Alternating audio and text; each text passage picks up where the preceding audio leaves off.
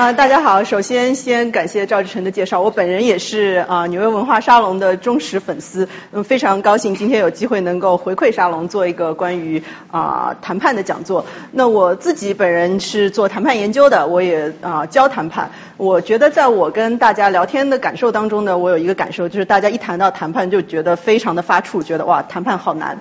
那我今天呢，呃，我觉得我想换一个视角跟大家聊一聊谈判。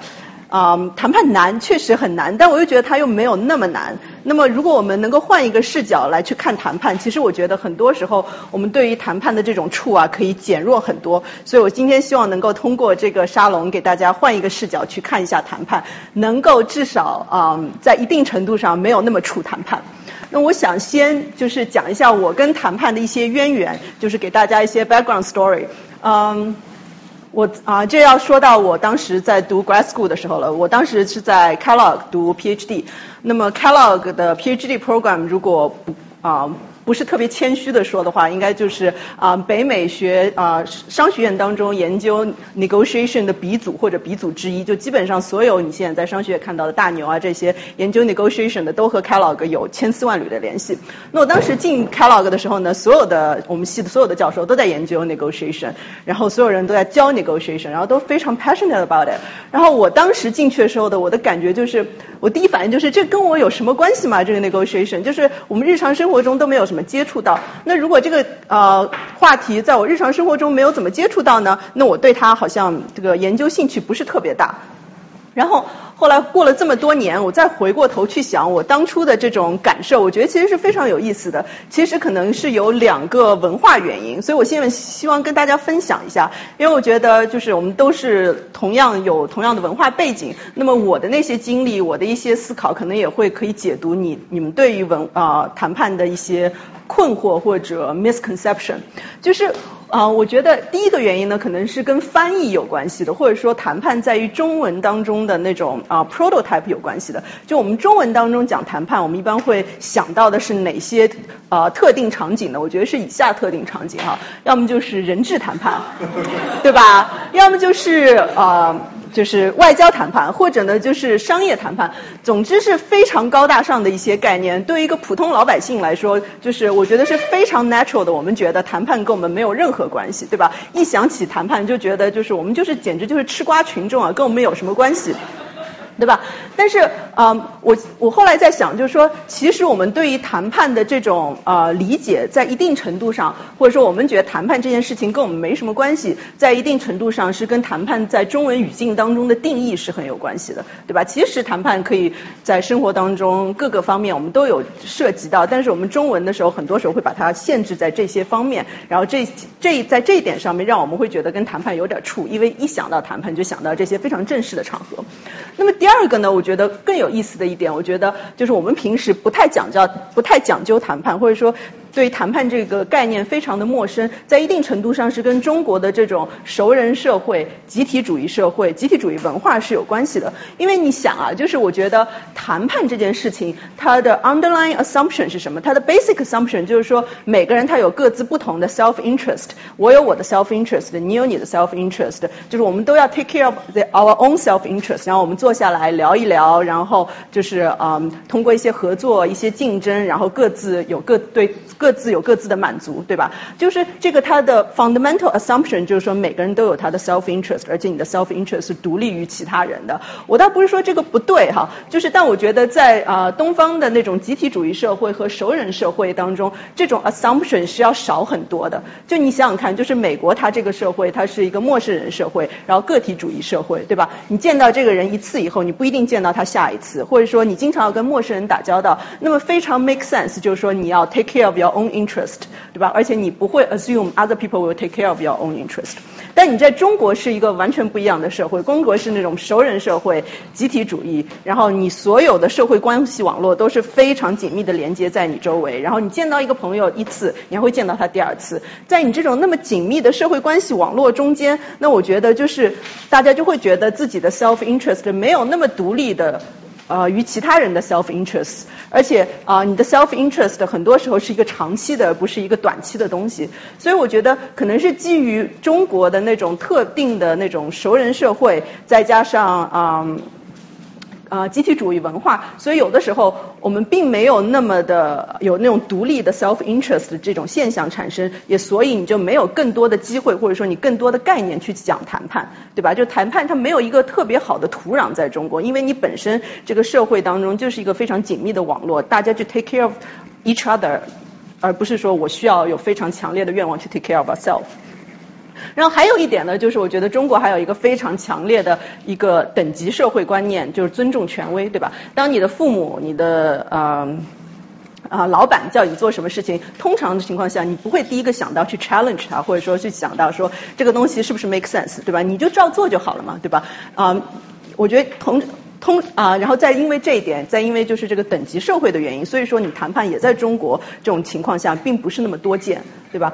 所以我我后来会在想说，就是可能这就是我当初一开始想到谈判这个概念，在进入 grad school 的时候那么陌生的情那么陌生的原因，因为首先可能是一些 prototype 的原因，然后第二个呢是说就是这个东西可能在中国确实发生的概率要比在美国要小很多。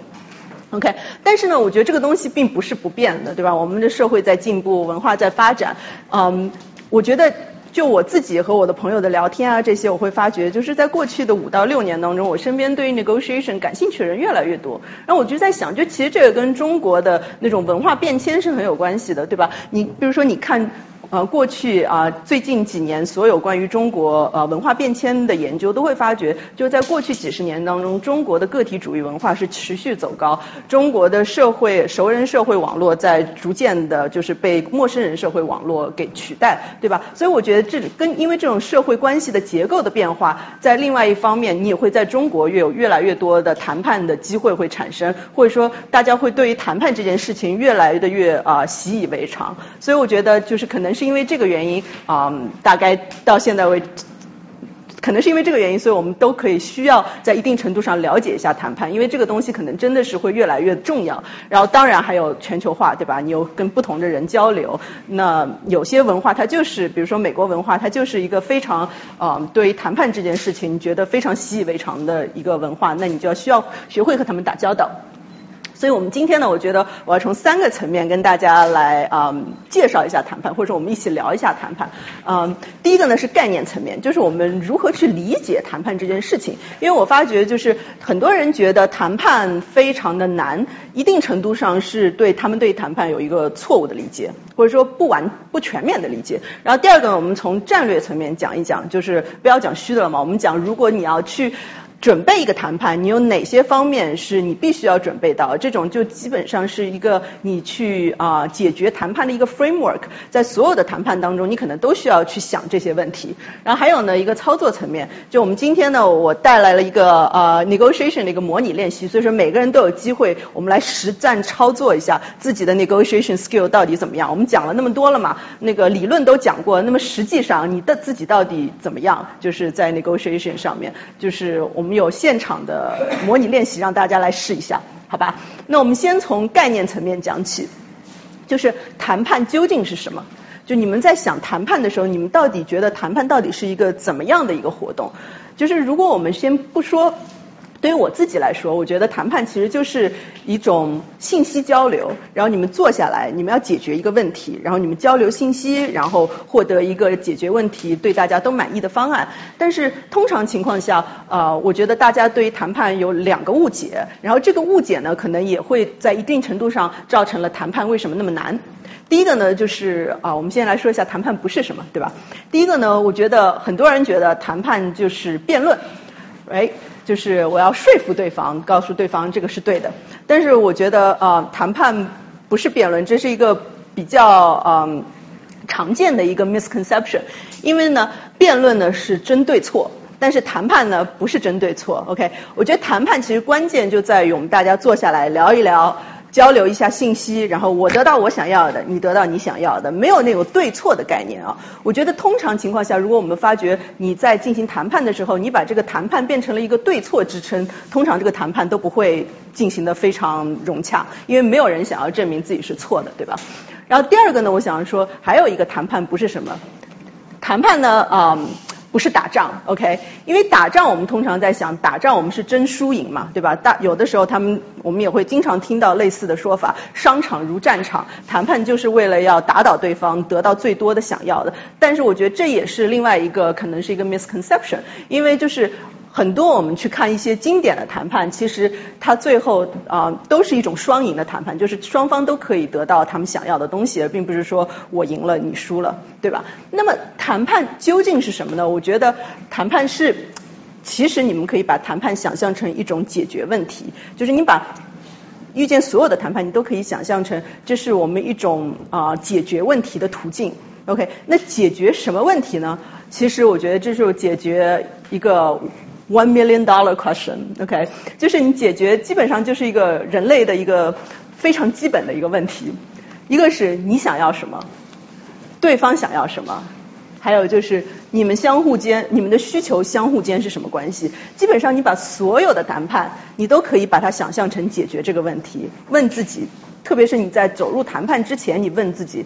你想要什么东西？对方想要什么东西？你觉得对方想要什么东西？但对方是不是真的想要那样东西？对吧？然后你们的想要的东西到底是不是真的相互冲突的？还是说其实你们根本完全不矛盾？你们费了那么长时间在那，其实在争论一些不就是啊没有没有必要的关系，没有没有必要的啊问题。来，我觉得就其实这个冰山视角可以一个很好的。解释我们在谈判当中为什么经常会遇到问题，因为是我们在日常生活中见到别人的时候，嗯，我们只见到对方的一个 position，对方的立场，对方想要赢这场谈判，或者说对方想要把这个价格给降低到降到最低，但是对方真正的 underlying interest 我们通常是见不到的。那么谈判呢，其实就是一个过程，让你就是剥开了这个。重重冰山，然后能够发觉对方到底想要真的想要什么东西，对吧？我觉得所以说在谈判的时候，其中一个非常很好的一个衡量谈判是否成功，或者说你是否进行了一场很好的谈判的一个标准，就是你可以问你自己，就是你通过这场谈判，你有没有多了解对方一些什么东西？你有没有搞清楚，相比你谈判之前，你有没有搞清楚就是？更更搞清楚一点，对方到底想要什么东西，对吧？因为整个谈判的过程其实就是在搞清楚对方想要什么，你想要什么东西。那我想跟大家分享四个例子啊，因为就是这说了太抽象了嘛，那我们把例子分开了细说，然后你就会发觉，基本上所好多的谈判在解决问题的时候。其实就是解决这个东西，就是到底对方想要什么东西，就是讲四个例子，OK？因为就是你看谈判学基本上所有的经典例子可以列很长串，我们就讲四个，然后从不同的层面、不同的角度讲。第一个是姐姐和姐妹和橘子的一个谈判故事，就很多谈判当中会讲到，我不知道大家有没有听说过，就是两个姐妹，两个姐妹她们想要争一个橘子，OK？就是。双方都不肯让步，后来啊，他们想啊，那既然是姐妹嘛，那我们就不要就是太嗯，怎么讲，太 aggressive 了，就一人一半好了。然后他们争了半天，然后最后决定就是大家都 play nice，一人一半。然后这个姐姐拿去一半，那个妹妹拿去另外一半。然后他们拿去了以后呢，他们发觉姐姐呢把这个皮给扔了，然后把肉给吃了。然后妹妹呢把肉给扔了，把皮拿去做啊一个 orange cake 了。就其实。对吧？他们想他们想要这个橘子只是一个 position，他们真正想要的 underlying interest 其实是不一样的，对吧？如果他们在啊 negotiation 的过程当中能够有更好的信息交流，发现对方想要什么东西，其实他们完全可以就是一个人拿到所有的橘子皮，一个人拿到所有的橘子，并不需要做一个折中的决定，对吧？然后那我们再另外再讲一个例子，然后我我觉得就是，yeah，对，大家如果有兴有问题可以随时打断提问。对，那天也是在这个书里面看到这个例子，它这个描述英语单词非常有意思，它叫 dovetail interest。dovetail interest 就是他说两个人的利益是一种，目目前来解释一下，一种 dovetail 的形式来互相，就是互相交错在一起。我没见过这个例子。dovetail，大家不知道 dovetail 是什么吗？就是就是故宫里面那种燕尾笋，就是就是一个是。你们给他解释一下。就是说，因为它是一种，就是它在它它那个橘子和橘子皮它不是对半分的嘛，所以它不是这样拼起来的。它要的是橘子，它是橘皮，所以它是这样形成一个利益关系。对，就这样形成利益关系。所以说，其实大家互相利益关系是互相不然交错的，不是完全不是完全对半分的。不配合我们。嗯。对吧？就是其实我觉得这是一个非常简单的例子啊，就是大家以后比如说在所有的谈判当中，如果遇到难题没有办法解决的时候，可以都可以退后一步，会去去问一下自己，或者说问一下对方，就是你为什么想要这个东西？你想要这个东西的原因是什么？Always ask why，对吧？然后第二个再给大家讲一个例子，就是这个例子真的是非常多，举不胜举。就是嗯，有当嗯，这是一个呃商学院当中一个非常经典的案例，就是嗯。一对老夫妻，他们在 L A，他们有一个嗯加油站当中有个 convenience store，OK，那个 convenience store 呢，就是嗯基本上呃 location 也很好，又有很好的 customer，怎么就是总总之是一个非常好的一个 convenience store。但是这两个老夫妻呢，就是非常累了，就是想要退休了，不想再要去搞这个 convenience store 了。然后他们想要把这 convenience store 卖了以后呢，然后去就是环球旅行。然后他们就呃跟各大就是大的呃石油商就是谈判嘛，因为石油商可能也有兴趣想要去买这个 convenience store，然后他们去谈判，然后跟有一个谈判的时候呢，就是怎么都谈不下来。嗯，因为他们中间呢，就是底价上面差了三四万块钱吧，这个石油商只能出到这份上，而他们需要更多，因为他们就是仔细想，他们觉得就他们又要钱出去旅游，然后又要钱就是支付这两年当中环球旅行的费用，然后他们又需要有一些些钱呢，就是嗯。回来之后，如果他们找不到工作，还可以 support 他们啊，能够没有工作的生活一段时间。所以啊，因为这些原因呢，他们啊算出了一个 number，就是我们必须在这个 deal 当中要要到这么多钱，我们才能 sign 这个 deal，要不然的话呢，就是我们需要再跟其他人啊再继续谈。然后呢，对方呢也是在根据各种运算之后，把一个呃定价定在这儿，然后最后他们双方有两个有个差价，中间这个地方就是没有办法。啊，达成一个共识。后来呢，就是有一个，后来有人就发觉，就其实这当中有一个 creative solution，然后帮助他们对方双方都解决这个问题。因为就是你把这个呃老夫妻他们的 underlying interest break down 以后，你会发觉就是他们需要有一部分钱，对吧？然后他们的钱呢有，但是他们的钱他不是同时需要的，他们是批分三批需要的。他们需要有一部分钱让他们马上去旅游。然后他们需要有一部分钱，然后去 cover 他们旅行当中的 cost，然后他们还需要一部分钱，两年之后回来，然后去嗯维持一些生活的最基本的开销。然后那个嗯，the creative solution 在这儿就是什么呢？就是如果这个 oil company 他们可以 offer 给他们的就是。两年之后回来有一个工作，那其实他完全不需要那部分实际上现在就需要的钱，而且这个 oil company 他们也希望有一个非常啊有经验的管理团队能够帮他们 manage 这个 convenience store，哎，所以说当他这个啊 oil company 提出这一点的时候，就会发觉你原来的死局已经可以解开了，对吧？怎么解开呢？就是会发就是为了发觉你对方到底是为什么想要这个价格，这个价格的原因后面是什么，然后你发现原因之后，你就可以想到底。我能不能够真正的解决这个原因？因为有的时候你光讲价格其实是没有什么太多可以讲的，对吧？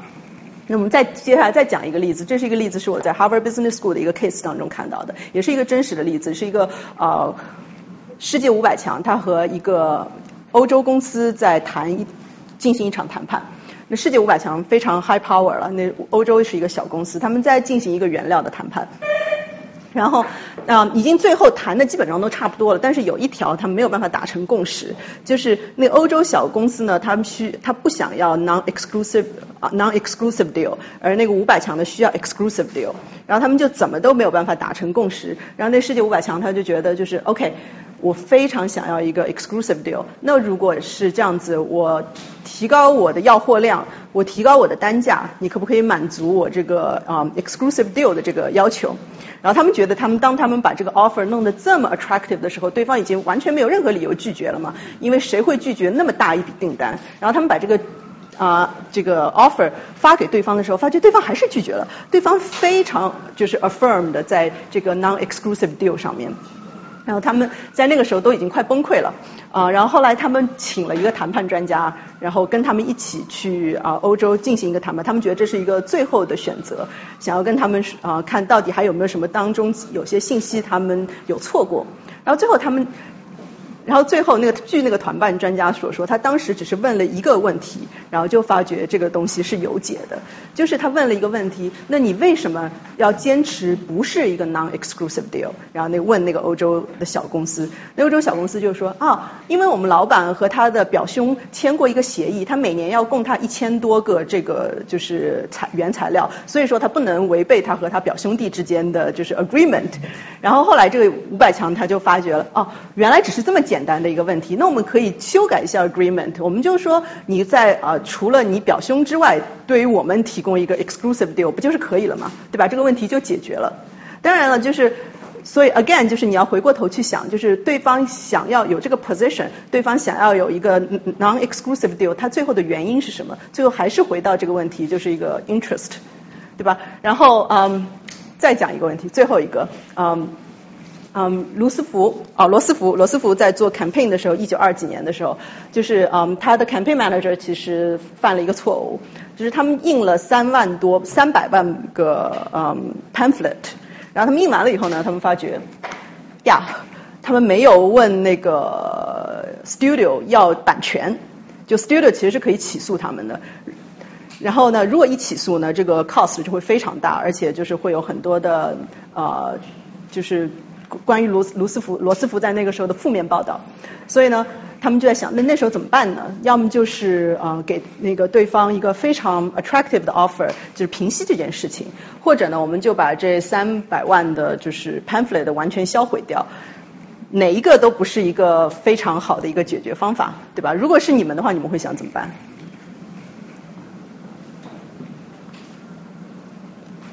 把公司买下来。把公司买下来，OK。啊，还有呢？Cross marketing。啊？Cross marketing。怎么 cross marketing？就是如果说这个 studio 给你提供了，你你一般如果他拥有版权，通常是他给你拍照或者他给你做一些 creative work。嗯。那这样的话，你能不能 offer 给他一些 exposure？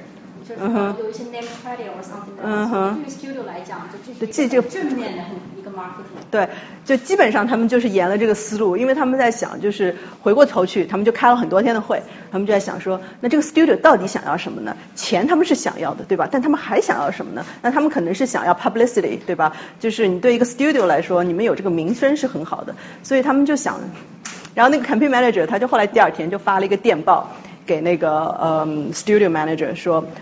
就是非常恭喜你，你的照片被罗那个罗斯福 campaign 选中了。我们准备用你的照片来给罗斯福，就是做那个 campaign 的 pamphlet。你愿意花多少钱来让我们用你的照片呢？对，然后那个呃那个对方就说啊啊，然后过了几天，然后他们就收到了这个呃 studio owner 的来信，就说 I'm so excited about this opportunity. I would like to pay 啊 twenty two hundred fifty dollars.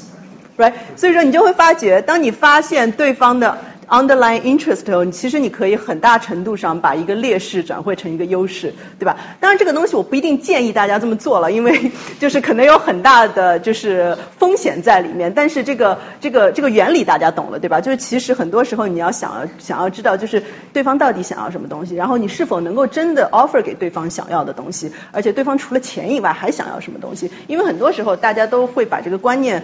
就是放在这个钱上面，但是其实钱只是其中很其中只是其中一部分的原因而已，对吧？所以说，我觉得有的时候，我真的觉得《西游记》就是《大话西游》就是为什么会那么经典啊？因为它就是抓住了很多人与人之间相处的一个。最最基本的问题，对吧？就是悟空，你到底想要什么？你要跟我说嘛，对吧？不可能你说我不给你想要我不给你，你不想要我却要我却偏要给你，对吧？虽然你这么有诚意的看着我，但是你还是要告诉我你想要什么东西，对吧？就是 again，就是所有的谈判最后的回过头去都是在解决这个问题。OK，你要什么？对方要什么？不要想当然，对吧？就是划重点，千万不要想当然。而且，就是我觉得很多时候，我们觉得我们要谦虚，我们要嗯，就是差不多就行了，或者说我们要对为对方着想。很多时候啊，其实也是一种。自以自自己所谓的一厢情愿，对吧？就比如说你想想看，就是那个两个姐姐分橘子的例子，对吧？我们觉得就是我们为对方好，我们不要再争了。但是其实你根本不知道对方为什么想要争这个东西，对方可能根本想要的东西跟要的东西跟你完全不一样。对吧？所以我觉得很多时候就是 negotiation 相当于是给我提供了一个视角，就是有的时候你觉得你在为对方好，其实你并不一定真的在为对方好，对吧？就就有的要问这个问题，然后去解决到底是不是这个答案。OK，那我们来讲一下战略层面的问题，就是我们从概念上想到，我们从概念上把 negotiation 当做一个解决问题，那我们在战略上面我们应该怎么样去啊？准备一个 negotiation 呢，对吧？就是基本上我觉得，嗯，negotiation 当中最就是大家很多时候对 negotiation 有一个误会，觉得就是你做 negotiation 你的好坏在很大程度上取决于你在这个谈判桌上面你有多么口若悬河，有多么能说，能够说服对方。但我觉得这是其中对于 negotiation 一个非常啊有局限的理解。其实你 negotiation，你大部分情况下，在你进入这个 negotiation table 的时候，很多时候已经决定了，吧？就你其实你前期准备过程当中可以做很多事情。那么最终在你前期准备当中，最需要 focus on 的是一个什么东西呢？就是 best of BATNA，就是我们谈判学当中经常会说这个词语，这个基本上是今天的重点之一啊，请大家一定要记住啊，就是 BATNA，就是啊。基本上就是说什么，你的 Plan B，对吧？就是你在做任何 negotiation 之前，我们会呃跟我们的学生说，你在做任何 negotiation 之前，你都要应该设想方设法把你自己的 Plan B 给准备的越来越越越好越好。在你没有一个非常强烈的好非常好的一个 Plan B 的时候呢，不要去进行一个 negotiation，因为基本上就是空手套白狼，对吧？而当你有一个非常非常好的 Plan B 的时候，你再去 negotiate。那你到底是不是善于言辞啊？这些都不太重要了，因为如果你有一个非常好的 Plan B，对方就算再怎么忽悠你，你都不可都不都不太可能去跟他接受他一个非常差的一个 deal，而不要自己的一个好的 Plan B，对吧？所以很多时候就是你要想想看，你在做一个 negotiation 之前，要就是怎么讲，嗯，尽可能的多去找一些机会，看一看自己有没有办法改善自己的 Plan B。因为它是你谈判最大的筹码，你所有谈判的筹码其实都来自于你的 Plan B。OK，所以说经常有朋友问我啊，就是说你加薪谈判。最容易成功的时候是什么时候？或者说你什么时候你应该跟老板来聊一聊要加薪？因为我今天发觉我问了就是沙龙之前有很多问题嘛，所有的基本上百分之八十的人都在问就是怎么跟老板谈加薪这个问题。我觉得我们今天可以好好聊一聊这个问题啊，因为我觉得这个确实是一个非常有艺术和技巧的事情。但是我觉得 in general 对吧？你所有时候你你跟老板谈加薪最好的时候就是你有另外一个 offer 的时候，对吧？我我而且我也问过我其他的一些做老板做 CEO 的朋友，我就问他，就是说你当你什么时候你会最愿意给你的员工加薪？他说那就是他有另外一个 offer 的时候。但是你会直接跟老板说你有另外的 offer 吗？这有点像是在 blackmail 他。那如果说没，如果说老板给出的答案是还要再等一段时间，嗯，那但是你这个 offer 不容等，嗯嗯，这个这个这就变成是一个两难的一个局面。对，我觉得你说的很好，就是说。就算你有了一个 Plan B，你有一个非常好的一个 BATNA，对吧？那你怎么样提出这个事情，也是一个非常讲技巧的，对吧？嗯，我觉得呃，in general，我觉得有两个 principle，或者说我看到有两种就是处理这件事情的方法，我觉得都蛮有效的。第一种，我觉得在中国特别有效，就是你给 HR 吹风，就是说啊，我跟你说，我最近呢收到一个特别好的 offer，但我可能还是非常想要。就是比如说待在我们公司，你觉得我我们的老板在这件事情上有可能有多大的余地去跟我再进行一个 negotiate，对吧？就你不要直接跟老板说，你用他他帮边旁边的人吹风给他，你放心，你跟 HR 这样说完了以后，HR 肯定转身会去跟老板说的，对吧？就是说呃，而且这个是我觉得，而且这个这个这个 solution 是我在中国做 CEO 的朋友跟我说的，他说他说他的原话是怎么说？他说其实就是嗯。其实就是嗯，其其实在中国那种环境下，就是你如果直接去跟老板谈 offer，其实有很多的这个 negative 的 impact，他也不建议他的员工直接来跟他说，他他当然这么说了，对吧？啊，但他说就是他觉得非常有效的方法，就是你换一个人，你用另外一个人的口气告诉老板，通常这个时候老板会有一些行动的。然后第二个呢，就是嗯，还有另外一个 general principle，这个是我在美国我也经常见到，就是说你所有的谈判，你都要把它想成一个解决问题的一个模式，OK？然后所有的谈判，你都不要把对方跟你想成嗯，就对峙的，就是谈判当中，虽然我们经常说，就是说你要从你要。为自己拿到越多的福利越好，但是另外一个情况下，就是说你还是要尽量让对方喜欢你。当对方喜欢你的时候，他对方他愿意。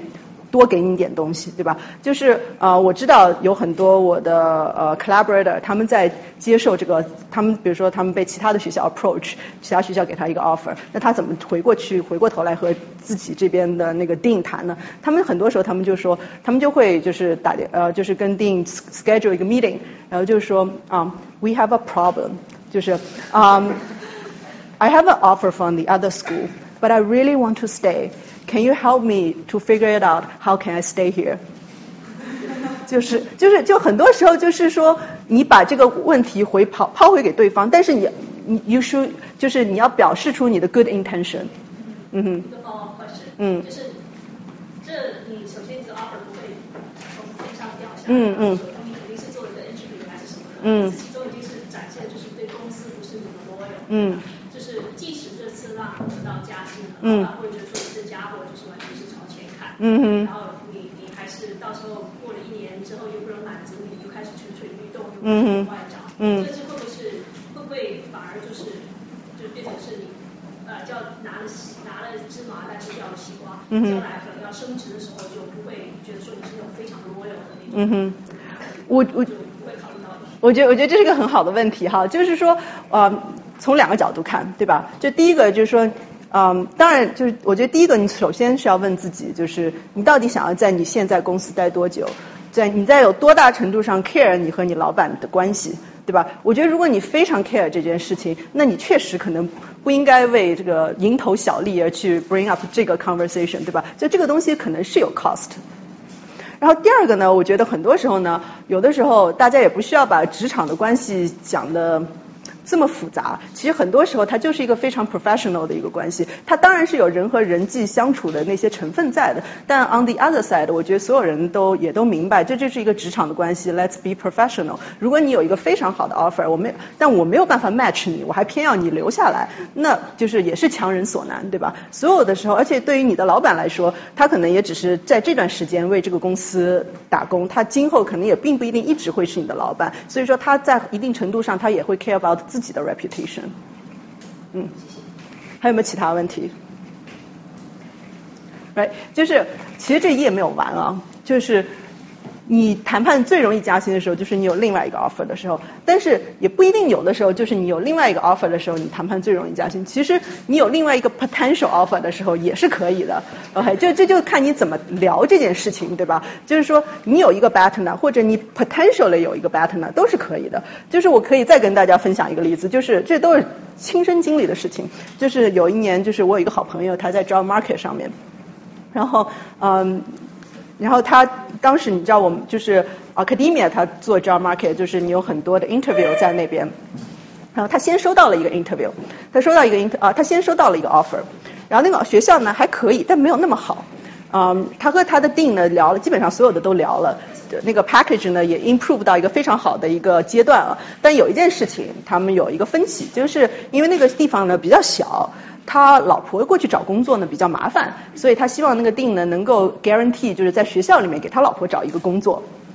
然后定呢就觉得这事情我们从来都没有给别人做过，对吧？那我也不能给你开这个先例。然后。但他那个时候呢，他也没有其他任何的 offer，OK？但他有一些 potentially very good offer，就他有一些非常好的学校的 interview 机会都在那边，就大概有五六个吧。所以说你如果他去做那五六个 interview，我觉得就是保守的估计一两个 offer 总是能够谈得下来的。但如果他那个时候拿到了那个 offer，那他就基本上不会去这个学校了，对吧？所以说他就跟那个定说，就是嗯。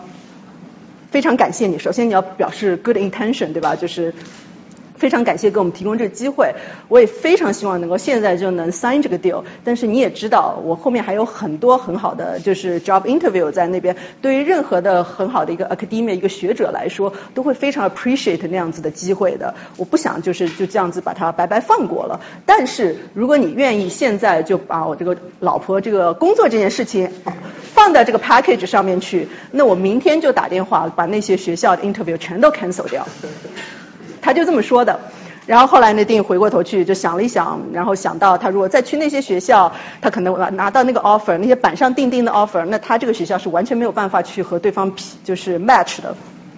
然后再加上另外一方面，他又非常很喜又非常喜欢我那个朋友，然后他就说 OK，那我们就把你老婆的哦工作加到这个 package 上面去，然后最后大家都就是皆大欢喜，对吧？他也没有再去那些地方，然后现在他们就是拿到了一个很好的 package 在那个学校，所以 again 我觉得就是说。有一个 partner 或者一个 potential 的 partner 都是非常重要的。这个其实比你在谈，你准备你在谈判中唇枪舌战，怎么样去口若悬河的说服对方，要来的重要的多。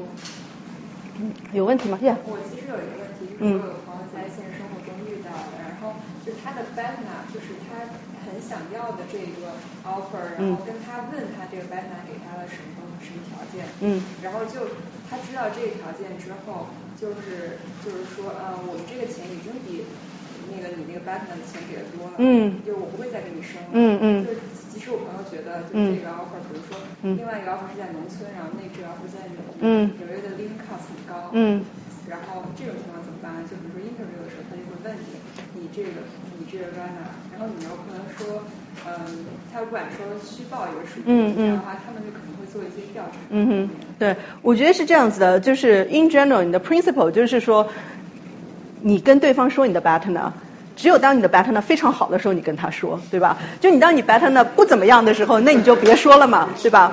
然后当然，当然可以可以更 flexible 一点，就是说，如果你的 partner 不那么好，那你的 partner 当中总有好的方面吧，对吧？那你就跟他说你 partner 当中好的方面就可以了，你就不要把整个 partner 跟人家说了。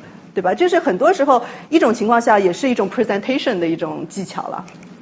或者或者你可以先跟 plan B 聊，把 plan A 作为 plan，然后把 plan B 的这个 level 接上去之后，再跟 plan A 聊，把提升的 plan B 作为他的 plan B。还记得？我就是有一个。就是有一个 side comment，跟你聊一下，你看觉得对不对？我觉得谈判的时候呢，一方面你有你的筹码就特别的重要，就是你在别的地方有没有 option，就是如果这个谈判 default 掉了的话，你肯定不能够去说 I have nothing。嗯。但另一方面，我觉得更重要的一点是不是说，谈判双方你要看谁更需要对方，嗯，谁更愿意为了对方的 service 而来让步，嗯。因为就比如说一个求职者和一个老板之间的关系啊，就这个求职者他可能很优秀，他可能后面有很多的 offer，但是 at the end of the day，他的 performance 可能是一般般，嗯，或者是说对于公司来讲，有你这个 qualification 的人，在我的这个 organization 里边其实是很多的。嗯那这个时候的话，哪怕你有很好的 potential offer，嗯，或者说你能够给我提出很好这样的条件，你要走啊，但对于公司来讲，我还是宁愿选择就 let you go。嗯哼。因为可能在我们俩的这个这个供求关系上面，我有三个 candidate，而你有一个 potential offer。这个力量的悬殊本来还是决定了，就是这个这个所谓的这个筹码到底那个。对，因为就是说你有 bet 呢，对方也有 bet 呢，对吧？如果对方的 bet 呢比你现成的这个 deal 好，那对方肯定也就 go with his bet 呢，对吧？这其实你。所以还要先弄清楚对方的 bet 呢是一个什么情况。是啊，对啊，就是。你的那个 performance 是不是在那个起码一个比较高的 level？对对，我所以说就是其实你做 negotiation，你在准备的时候，你其实你不光要准备你自己嘛，你还要准备对方，你要对对方做一些 research，知道对方就是就是现在是一个什么情况。那边是不是有个问题？嗯。有没有这种情况，就是一个 candidate，嗯，同时有两个旗鼓相当，嗯哼，所以说他要和两方谈，嗯，的话是这个不是一个一个 deal，而是一个 back and forth，嗯，是这样，嗯。嗯。经验或者案例可以分享？呃，有有没有什么经验或者案例？嗯，我倒没有什么特别有那种 learning point 的案例啊，但是我觉得我经常看到这样的例子，就比如说像我们这个领域，就其实你经常会呃，就是你有那些非常牛的 candidate 或者教授拿到一两个 offer，就他就决定不下来这两个 offer 到底要什么，对吧？然后他就是。跟这个也谈一谈，跟那个也谈一谈。然后，然后再把这个 offer 拿给对方，然后看他你能不能 match，对吧？然后，然后 match 了以后呢，然后再回过头去跟对方说，对方已经 match 了，就是就你确实是有这个一来一回的一个过程的。但是很多程度上，我觉得就是现在企业或者组织，它也尽量在让你不要去做这个比较，它让你这两个 offer 没有办法 compare。对吧？其实你很多时候你确实是没有办法 compare 的，一个在纽约的，一个在加州的，这俩地方文化这些东西都没有办法放到一个同样的 system 去 compare。所以说在另外一个程度上，我觉得这这也是就是公司越来越喜欢干的一件事情，就是他把自己的 offer 弄得非常的 unique，就 unique 了以后你就没有办法去比了。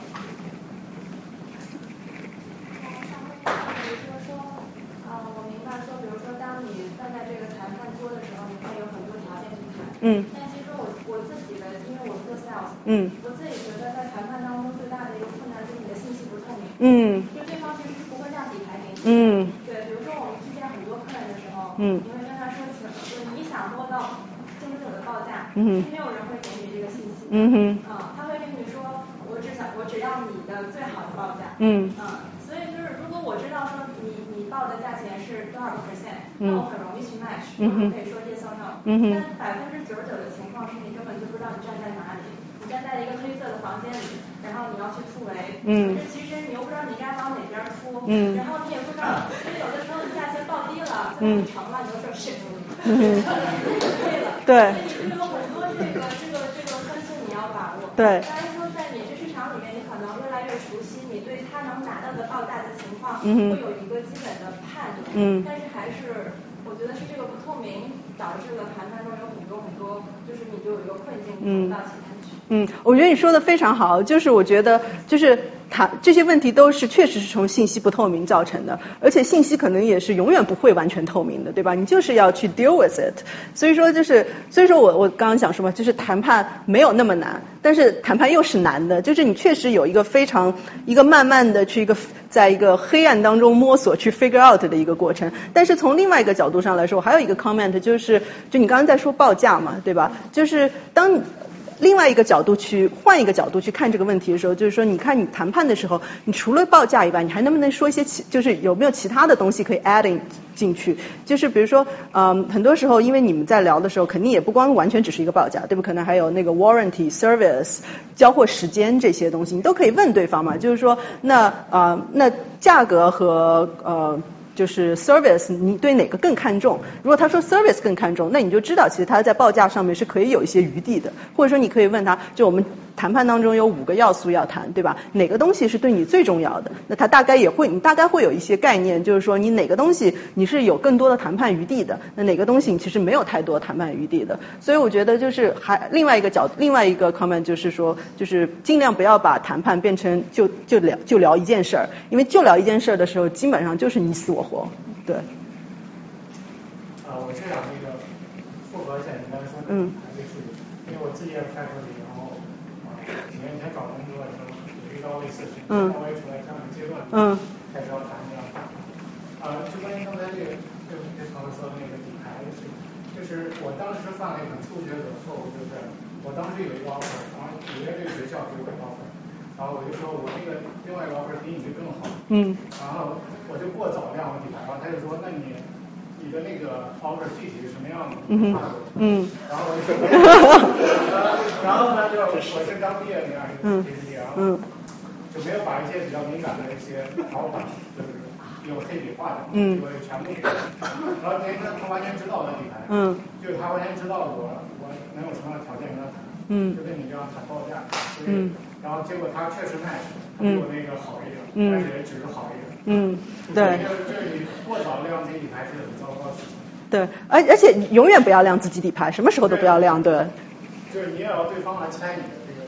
对，就基本上你亮了底牌以后，你就只能拿到好一点点，就什么时候都不要亮底牌，对。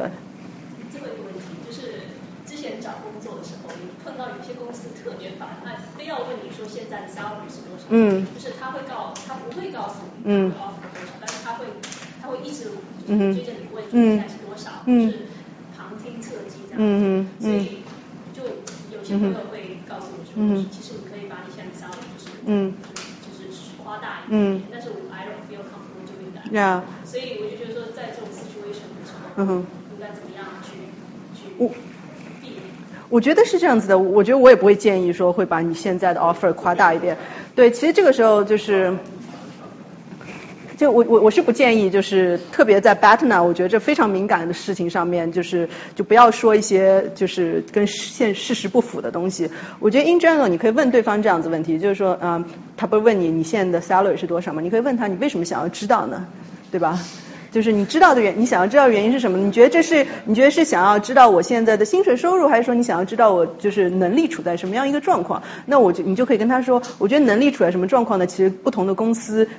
我在不同的公司，我能力是有不同的体现的。你在 compare apple with orange，对吧？我现在我在新的公司，我有新的挑战，我有新的团队，我所要做出的贡献可能也是跟原来不一样的。对，当然如果你的 b a t t e r 非常好，那你就告诉他好了。对。还有问题吗？那。快速的问题，可能跟他聊或者待会儿会讲，就是想知道有没有大概，就是说。在你对面的那个谈判人，大概的风格有哪些种？嗯，我觉得我我感觉好像应该是 at the end of the day it's not just a numbers game，嗯哼，it's just how we communicate and align with our interests。嗯哼，对，嗯，问题很好，就是我们在呃心理学当中，我们会说你的 conflict management style 有五种 style，就是跟你的 co-op 呃。就是 cooperation 和你的 competition 的那个强度是有关系的。OK，就是如果你是一个非常 aggressive 的人，就是你只是去 compete，但是你不去 cooperate，那你就是那种非常 high competition 的人，这一种。OK，然后你还有那种非常 collaborative，但是你但是你又不会特别的，就你只会去。合作，但你又不会为自己争取你自己想要的东西，那我们叫做 accommodating，对吧？这种人其实大部分人都喜欢跟他合作，因为他会帮那个派 create 大，但是他自己又不要什么。但其实这种人啊很少哈，啊其实不少，其实不少，说错了说错不少，就是但其其实这种人就是呃。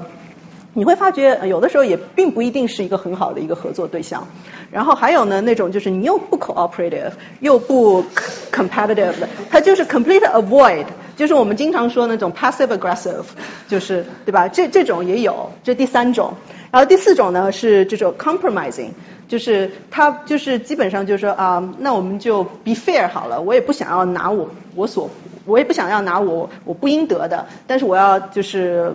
就是五五分这样子，就 compromising，就比如说那个 Sister and Orange 是很简单的一个 compromising，就他没有办法能够把这个派扩大，而只是说我们现有的派我需要怎么样。然后第五种呢，就是我刚刚说的 problem solving type 的 type 的人，就是他会想要先说，就是我们怎么样可以把我们这个派扩大，扩得越大越好，然后我们再去讲就是分分这个派这件事情。所以基本上有五种。对，然后跟他们不同的 competitiveness 和他们的更不同的那个呃合作性有关系。我想问一个问题是，我不知道一会儿你会不会讲到，啊，就是职场中除了谈加薪，第二点就是我想问如何谈跳槽或者说离职这件事情，嗯，然后保持一个非常好的 relationship，嗯，因为这件这我觉得这件事情有的时候处理不好的话就会，嗯。对你将来的发展，而且每一个圈子其实都不大，嗯，彼此之间都认识，嗯，然后这样应该有没有什么好的想法或者是建议？我觉得你说离职的话，我想你应该说就是你可能去了一家竞争公司或者。啊，你跳槽了，对吧？因为如果你只是辞辞职环游世界，老板应该不会有什么太大的意见，对吧？就比如说你可能是去另外一家公司，然后你这个时候你可能有一些 concern，你到底怎么跟老板说？我觉得其实就是还是我回过头我刚才说的那句话，还两两个原则，就是第一个呢，啊。对方让你让你让对方始终喜欢你这件事情是很好很重要的，所以说就是就算你对原有的公司有什么怨言，我觉得也不用提了，对吧？自己打包带走就好了。然后因为没有人想要别人跟你说就是你这个做的不好那个做的不好，对吧？然后第二个呢，我觉得就是还有的时候还是就是 be professional，就是就是对那边有一个我更好的一个就是工作机会、个人发展的空间，对吧？就是。我觉得也很正常嘛，走了。如果你这样说，那边的机会更好，发展空间更大，不就是在等同于在说，我现在这个公司这个职位没有给我更多的职业发展。你可以，我觉得你可以这样，我觉得你可以这样子去 frame 的 argument，就是说，你可以说对方这个这个东西可能更适合你的发展，并不一定它就是比现在好，但是可能这个文化更适合我，对吧？就是你选择了它，并不代表这边的东西不好，只是我们不适合而已。嗯。就是是刚那个问题延续，就是当你在你的对手其实不是一个很成熟的呃辩论者的时候，然后。就怎怎么教育对方，让他有 mindset，不要。啊，对，我觉得这个是很很有意思的一个话题啊，就是其实就是我们说了那么多嘛，就是你会发觉，当你是在和一个非常 professional 的一个职业经理人在聊的时候，这些都不是问题了，因为他懂的，对吧？但是问题是很多时候就是你会发觉，就是对方他也不成熟，他也非常 take it personal 这些的，对吧？我觉得嗯两种吧，一种就是呃。就是你可能可以试图的去 educate 对方一下，就你并不不要，但不要在你提离职的时候 educate 对方，对吧？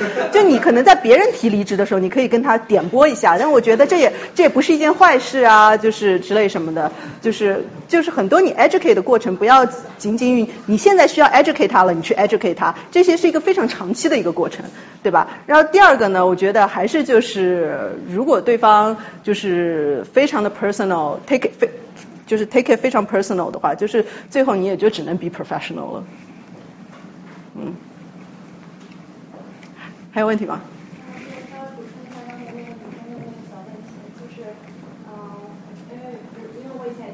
嗯，嗯，我以前的老板其实也比较难相处，嗯，女人，嗯，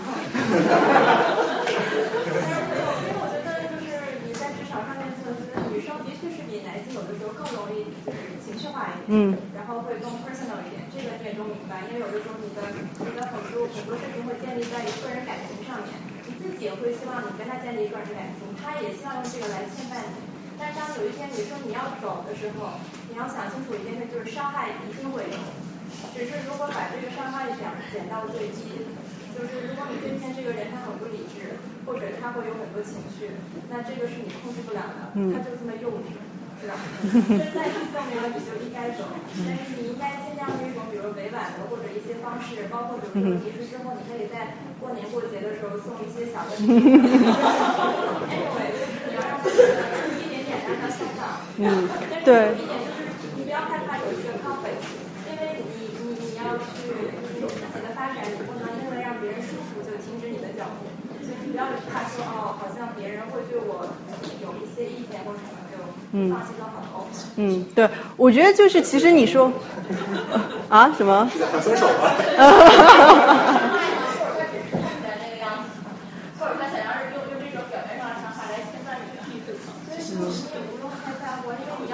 是已经要走了，你只是通知他用不同的方式来告知他而已。对啊，就是就。就我觉得你刚刚说那个问题，就是其实就是也不光女性啊，我觉得很多男生男男男性管理者他也会把很多情绪带在上面来。其实我不觉得这是一个呃性别的一个问题，就是很多时候，但是我们碰到这样子的领导的时候，你怎么办，对吧？我觉得就是很多时候也想开一点嘛，就是你现在你受到他就是你离职的时候，你受到他情绪那么大的波及，他有 take it 如此的 personal，但是 on the other side，可能你在工作的时候，你也受到了他很多。情绪的那种正面的作用，它也给了你很多其他那些那种非常 cold 的那些就是上级所不能给你的东西，这种东西都是有借有还嘛，对吧？我觉得我的体会是，就是说离职是很正常的啊，就不要 burn bridge，就是你过河拆桥就不要做，但是你即使离职也可以维持一个良好的个人的关系。对，我觉得其实你在，我觉得这是一个很好的一点啊，就是说，你看你的上司，他只是他现在公司的一个，比如说一个 manager，对吧？嗯，他和他公，他和公司的利益也并不不是完全绑在一块儿的。只只其实你只要你离职的时候，你没有去攻击他这个本人，没有让他自己觉得他自己作为一个人受到了就是呃。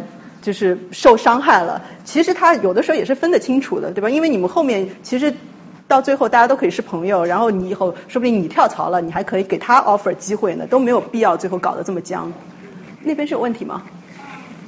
就是刚才说的不是说老板太好相处，嗯，如果是老板非常就是非常 nice，嗯，跟美国人很多的文章，嗯，非常 nice，他也是给你提供的非常好，嗯，是只是可能跟你个人的职业追求，嗯，概念不相符的话，嗯，这种离职对我来说特别难处理，而且我根本不知道应该怎么样去，能在发生这件事情之后还能保持一个很好很良好的关系，嗯。我我啊，你觉得为什么不能保持一个非常良好的关系呢？我觉得我们，我觉得我怕可能告诉我们，我有的时候可能很非常难说出一些拒绝，或者说需要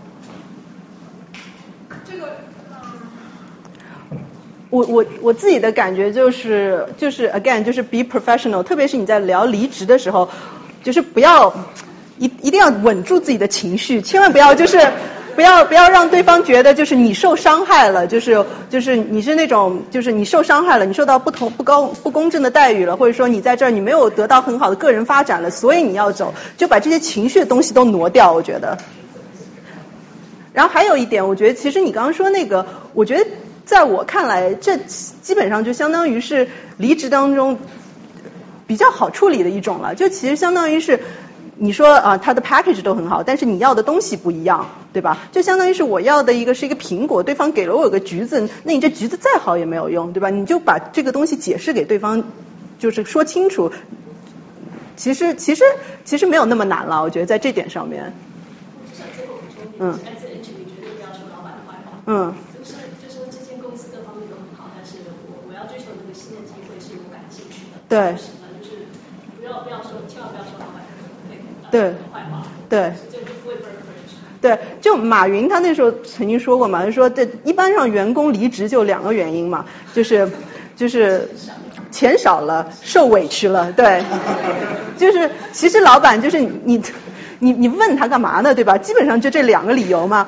你如果能够 make it up，那你去问他，对吧？如果你没有办法 make it up，就让大家走吧，就好聚好散嘛，对吧？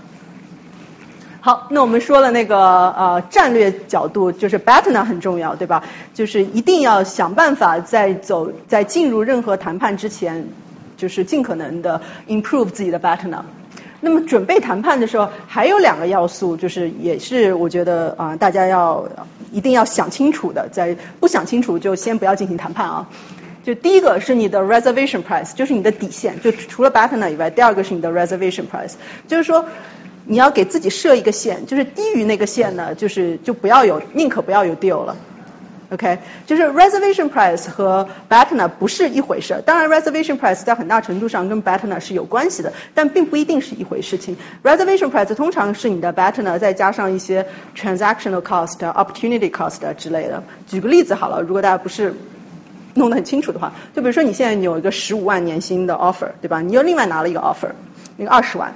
那你回过头去，你要和你老板聊，对吧？你到底你要加薪？那你的 b a t t e r 呢是二十万，对吧？但你这个时候，你可能你的 reservation price 是十七万，只要老板愿意把这个价格加到十七万，你就愿意了，因为就是你可能很喜欢这边的老板，对吧？那边新工作也有很多的不确定性，然后你呢也不想就是有经常跳槽的这种名声，对吧？所以你愿意把这个 reservation price 设到十七万。所以说你的 reservation price 不一定是你的 BAT 呢，但是 again 就是你的 reservation price 肯定是根据你的 BAT 呢所决定的，对吧？所以说在这种情况下，你可能你有没有可能，你有没有可能就是接受一个比你的 BAT 呢低的 deal？有可能的，因为就是有这些 uncertainty 在里面。但是你绝对不应该接受一个比你 reservation price 更低的一个 deal。嗯哼，而且还有就是，千万千万，就刚才我们已经说过了，千万千万不要告诉对方你的底线。就是你一旦告诉了以后，你一定是只能，你有可能得到比底线好的，但就好一点点。OK。然后还有一个就是啊，target price，就是你在谈判的时候，你不光要想到你的一个底线是什么，你还要想到就是说我最好的一个情况是什么。就比如说你，如果你想要最后拿这个。啊，聊到一个二十万的年薪，那你最后你可能一开始的 target price 你可以弄设到二十五万，对吧？要更高一点。这原因是什么呢？就是说，其实我觉得很多时候我们在想啊，我自己也是，我自己在想 negotiation 的时候，我经常把 negotiation 想到一个，想成一个就是我没有办法了，我去 negotiate，对吧？就是如果不要 negotiate，我就不要能够不 negotiate，我就尽量不 negotiate。我们把 negotiate 当做一个最后的一条出路，因为我们把 negotiation 当做最后一条出路，所以说我们通常不会给自己定一个非常高的目标，只要差不多了我就可以了，对吧？但是我觉得就是这个时候就是需要大家换一个视角去想 negotiation，就 negotiation 你并不要把 negotiation 做成一个就是你实在不行了你才去干的一件事情，而是一个可能你日常生活中你就可以经常想一想的事情，就是因为如果你啊，因为就是如果你就是就是他们这样就说，if you don't ask you never get it，对吧？所以说你要给自己设立一个 target price，然后那个 target price 是要高于你的预期的，或者说就差不多刚好是你的预期的，因为只有这样子你才会没有 end up 一个就是 OK deal，而是有可能 end up 一个很好的 deal，懂了？就是就是谈判不是为了拿到一个 accept deal，right？谈判是为了拿到一个 good deal，就是我觉得希望大家记住这一点。然后还有呢，就是你知道了这三点了以后呢，有一个什么好处呢？就是在嗯，现在就告诉大家这个 framework 啊，就从那个模型的角度上来说，怎么想这个谈判这件事情。就是如果你有一个 reservation price，你有一个 target price，对吧？那你就是有一个谈判的区间，这是你的上限，这是你的下限。那对方也有一个 reservation price。和一个 target price，那对方也有一个区间，那那个时候你就可以想，就你们两个的区间到底是不是吻合的，对吧？就你们的 reservation price 是不是 overlapped？如果你们的 reservation price 是 overlapped，那你就是有谈判的空间的，因为就是在这当中任何的一点都会比你本身的 reservation price 要好，对吧？但是通常情况，这我们叫 zone of possible agreement，对吧？但是也有的情况下。你们的 reservation price 就是不一致，就没有一个 overlap。你作为卖家，我的底线要远远高于买家他愿意出的东西。那这个时候你就会发觉，其实就是 no deal is actually a good deal，对吧？就在这个时候就不需要花时间去 push 对方了，因为就基本上没可能嘛。哎，所以说就是因为这一点，就是因为你要可以。去啊，你要你需要去 identify 你到底有没有一个 possible 呃 agreement zone zone of agreement，所以说你要需要想清楚自己的 reservation price 是什么，自己的 target price 是什么，自己的 batten 是什么，就这些东西就基本上所有的 negotiation 你都要去想，就不是偶尔的一些 negotiation，所有 negotiation 都要想，而且想清楚了再去做。来，所以说就是我这我会给我的学生就是一个 planning document，就是在所有如果他们我会 offer 给我的学生，就是说你们要谈 job offer 之类什么的，我可以给你们 advice，对吧？没有关系，你们发个 email 给我就好。但是我只。但是只有当，但我只会和那些准备好自己 planning document 的学生聊，这些东西是你自己需要做的，就是 homework，对吧？而且我觉得基本上所有的人，就是你们在做 negotiation 的时候，基本上都要去想一想这几个问题，而且不要光只想自己的，还要想想对方的，对方的那些 interest 什么，对方的 batten 是什么，对方的 reservation price 什么，特别是前面四个是最重要的，interest、batten、reservation price 和 target price，对吧？啊，power 就是说，嗯，很多时候，比如说，嗯，你就是你，你想，你把 power 想成，你有没有一些事情，你个，你能不能让对方做一些对方不想做的事情？就就就或者就是说，就是比如说，呃。这这是一个简单的定义了，就还有比如说，其实呃，你呃，就你可以把 power 想成 strength，就是比如说，如果我是一个好的呃供应商，那我的 quality 很好，我有很好的就是 reputation，这些都可以是你的 power，对吧？嗯，对，那个那个也是，那个也是，那个也是，对。OK，那我们进行谈判的时候，我们应该怎么做，对吧？我们想了准备谈判，这是有一个 framework，有哪些那些那些关键词，大家要想想想清楚，关键概念要想清楚。那么进行谈判的时候应该怎么做？有哪些具体的呃战略原则呢？我觉得基本上就是谈判其实究其本质就是两种能力。OK，除了你获取信息的能力以外，还是两种能力，一种是合作的能力，一种是竞争的能力。OK，就我什么意思呢？就是一般人啊，就是想到谈判的时候，他还是有一个 fixed pie assumption。他觉得就是这个派就是那么大，那我就是要取其中一块，那我就要取的越多越好，对吧？但是这是一个非常简单的一种想法，并不一定不对啊。有些情况下就是这样子，但是大多数我们所进行谈判的时候呢，it's more complicated than that。很多时候我们是有一个把派扩大的一个过程的，就你基本上你所有的谈判你都会去想一想，就是我如何先把这个整体的派做大，然后我再去去 claim 我那块。对吧？那我把派做大的一个过程，其实就是一个合作的过程，对吧？当我把派做大的时候，虽然我只能依旧只能达到百分之五十的派，但是这个派也是比原来的派要大很多了，对吧？所以我希望能够大家想到谈判的时候想到这两点，就是或者想到这两个步骤。就第一个一第一点，想想看，就是我们有没有办法把这个派做大，两个人一起，然后做大了以后，我再想我到底能够拿到多少，对吧？这第一部分是合作，第二部分是竞争。OK。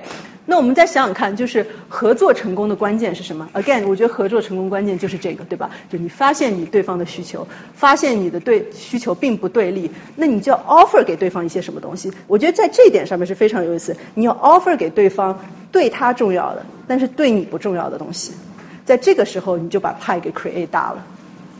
我觉得这点是非常关键，在合作当中，因为合作的时候，并不是说你把你想要的东西也给对方，这个不叫合作，这这这就就 be nice，OK？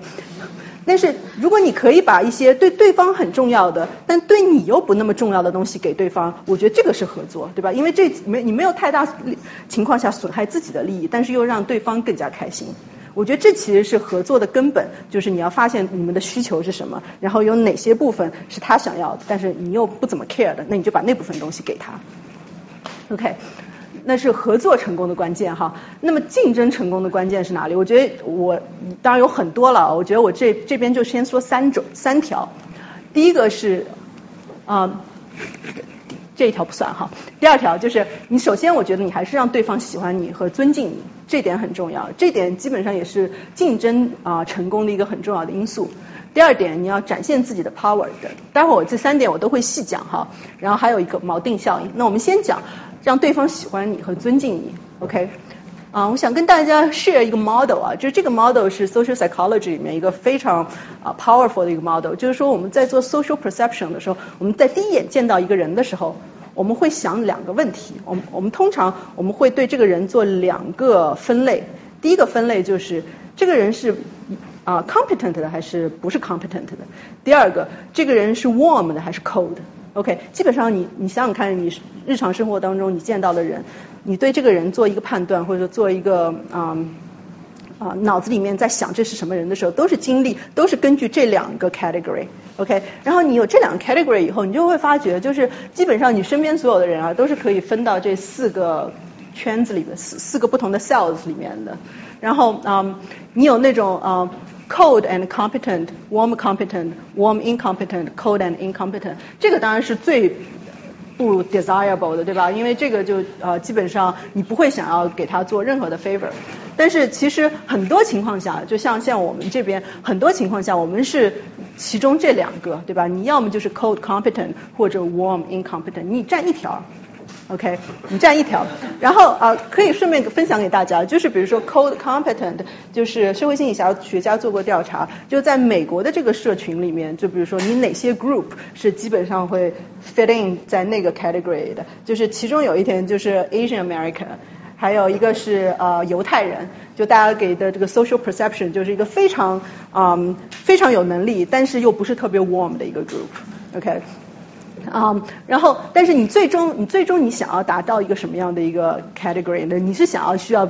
变到一个 warm and competent 的一个角度，所以我觉得其实大家可以想一想，这这个东西不光是谈判，就是这个这个东西其实你在 leadership 也是一样的。如果你想要变成一个 good leader，那你要你会去想，那怎么样叫做一个 good leader，对吧？其实就是这两点，你能够让大下属觉得你是有能力的，同时你又让下属觉得你是关心他的，你是有友善的。其实这两点，其实你做到了，基本上下属就会认为你是一个 good leader，对吧？同同样情况下也是这样子的，你在你的谈判当中，基本上也是去想你如何能够让对方觉得你是 warm and competent 的。通常如果你能够做到这一点的时候，对方首先他喜欢你，他就会不会对你 too harsh。然后，而且他又因为你是 competent，他又通常非常 respect 你，他会觉得就是如果他 do you a favor，他会 benefit in the long run。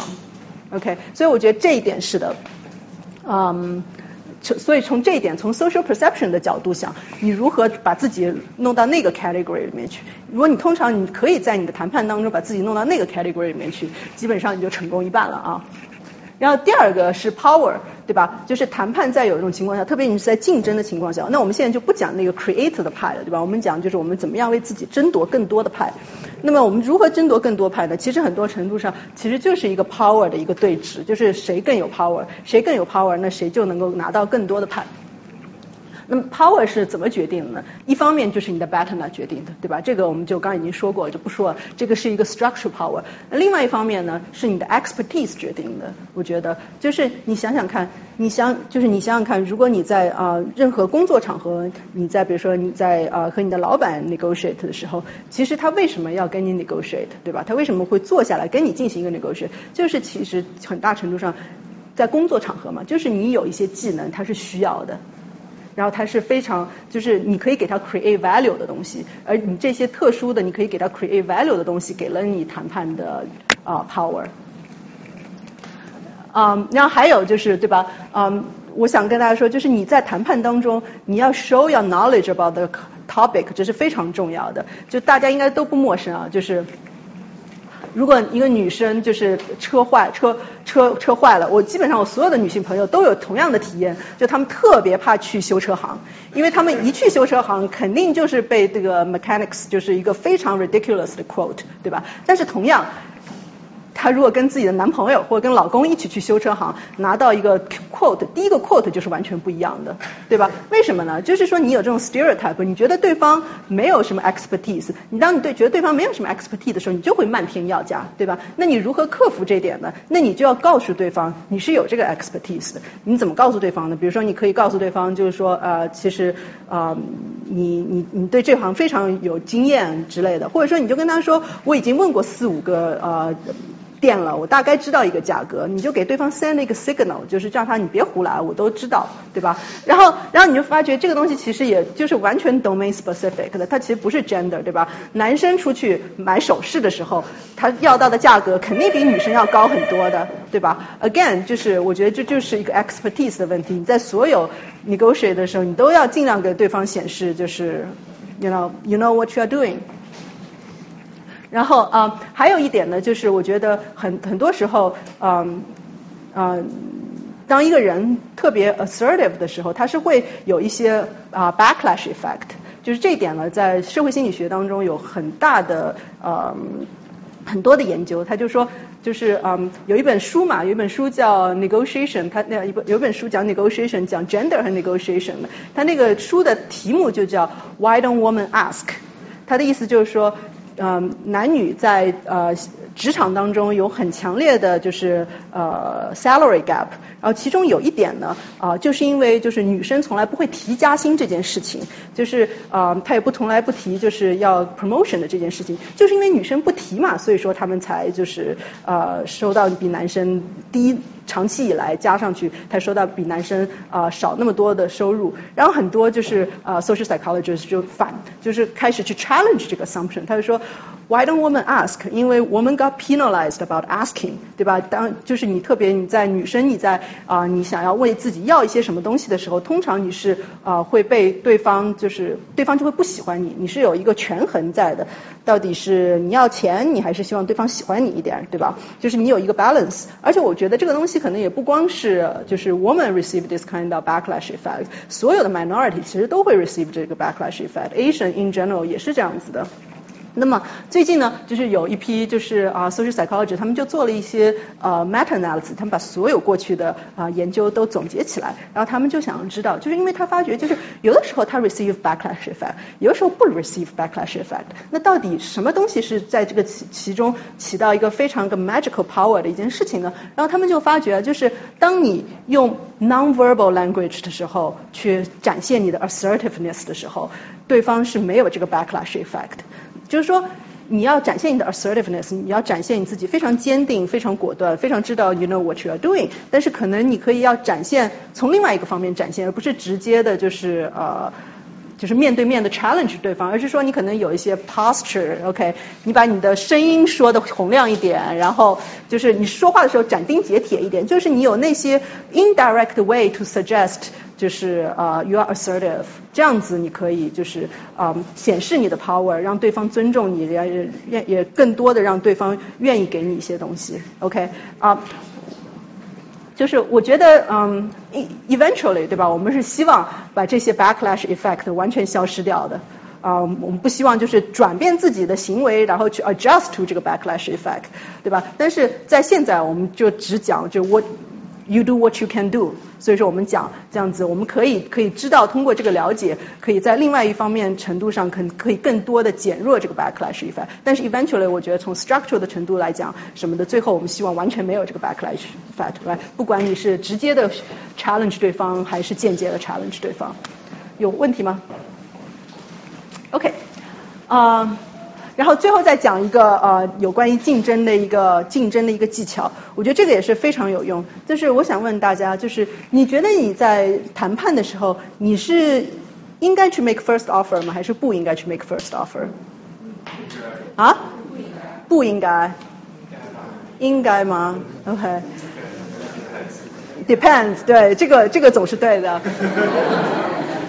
嗯，我觉得这个跟我呃通常获得的这个。反馈差不多，就是基本上不觉得不应该人多一点，有觉得应该的，OK，嗯，但是那我们就用 data 说话好了，对吧？这个当你有问题的时候，那你就去 look at data，你就知道到底 how the society works。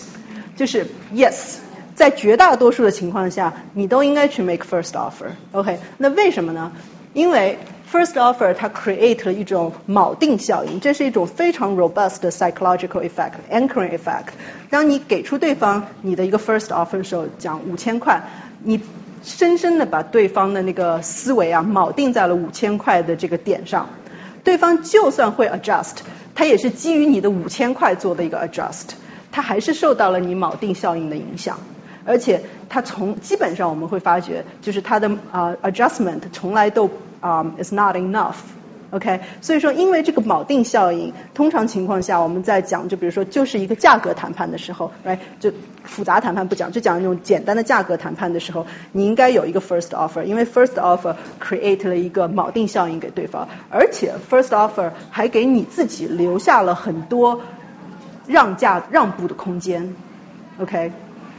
啊，而那个心理学家他们发现，就是当你一个人对于你自己谈判的满意程度，在很大程度上，并不是由于这个谈判的 deal 决定的，而是由你是看对方对方做了多少的让步，而是由对方的让步决定的。当对方让步多的时候，你就会觉得 you have a good deal，even 就是你 receive exactly the same deal from somewhere else。但是如果你会发觉你让对方让步很多了，通常对你就会有更啊更高的满意度。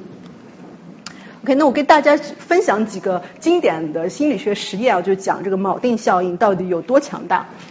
就是啊，这个科隆教堂大家都知道吧？啊，一组心理学家他们在德国做了一个实验，他们把一堆德国学生叫到嗯实验室里面来，然后 randomly 分成两组，OK，然后他们问对方问让这些学生猜，就是你做一个 estimation，这个科隆大教堂到底有多高？OK，就两组学生都做这个 estimation，但是有一个不同，在第一组学生当中，他问他们，他先问了这个问题：你觉得科隆大教堂是比三百二十米高呢，还是三百二十米低呢？然后让他们做一个 estimation。然后第二组呢，他问了他们：你觉得它是比六十米高呢，还是比六十米低呢？然后让他们做一个 estimation。然后你就会发觉啊，虽然同样做这个问题，但是他们的答案在极大程度上被第一个问题所影响了。在第一组情况下，大部分人的 on average，他们觉得就是科隆大教堂有两百二十七、两百七十二米高。第二种情况下，他们只觉得科隆大教堂只有八十八米高，对吧？你就你可以看到这个 anchoring effect 是非常强大的，就是你给这么一个数字，虽然这 could be just a random number，但是你就把对方锚定在了那个点上。啊，实际上科隆大教堂是一百五十七米哈。所以这两个，如果你说的话，这两个三百二十米和六十米都是 ridiculous number，但是就算你会发觉它就算是 ridiculous，你还是可以铆定对方。再给大家看一个实验，同样的一笔一组学生哈，他们又问了另外一个问题，就是说甘地死的时候，你们觉得他是多少岁？让他们猜。然后他第一个问题是问，你觉得甘地死的时候是比七十九岁年轻呢，还是老呢？然后第二个呢问，你觉得他是比六十四岁年轻呢，还是老呢？然后让他们 estimate。然后 again 显著的差别，第一组学生觉得甘地死的时候 on average 有九十九岁，想想看，想想看，有多少人能够活到九十九岁？这就是他们给出的答案。然后另外一组呢，觉得汉甘地死的时候是六十八岁，对吧？就 again 就这个 anchoring effect 是非常强大的，实际上他死的时候是七十八岁啊。然后再给大家看一组 data，就是说你会发觉。你以为就这样子的 anchoring effect 只有在就是没有经验的人当中产生，其实不是的。就算是非常非常 experienced 的，就是那些专业人员，他也是会受到 anchoring effect 的影响。我们才过去呃几十年前吧，他们做过这么一个 data，就是他们去 Arizona，然后呃请了大概四五十个，哎是具体数字我不太记得，四五十个有十年左右经验的呃房产经纪。然后他们给他看了呃几套房呃给他们看一套房产，而在那套房产的信息当中，他们提供给他们十页的房产信息，就所有的信息都提供了，OK。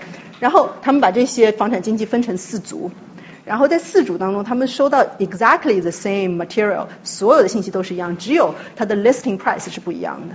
然后让他们让这些房产经纪去估算，你觉得这个房子应该是实际的价值是多少？然后你就发觉那么多信息，OK，只有那一条是不同的。同样，这些房产经纪因为它的啊 listing price 不同，他们给出了它完全不一样的就是啊 appraisal value，对吧？这些人是有十年以上经历的、十年以上经验的房产经纪，但他们还是会受到就是啊 first first offer anchoring effect 的影响。那，yes。因为你刚才之前讲了 reservation price、market price、offer you have overlap。嗯。那这个可能你马上就要讲，是不是就是这个 offer 应该是在我们双方的 reservation price 中间？嗯。因为如果超出的话，它可能很快就 push back。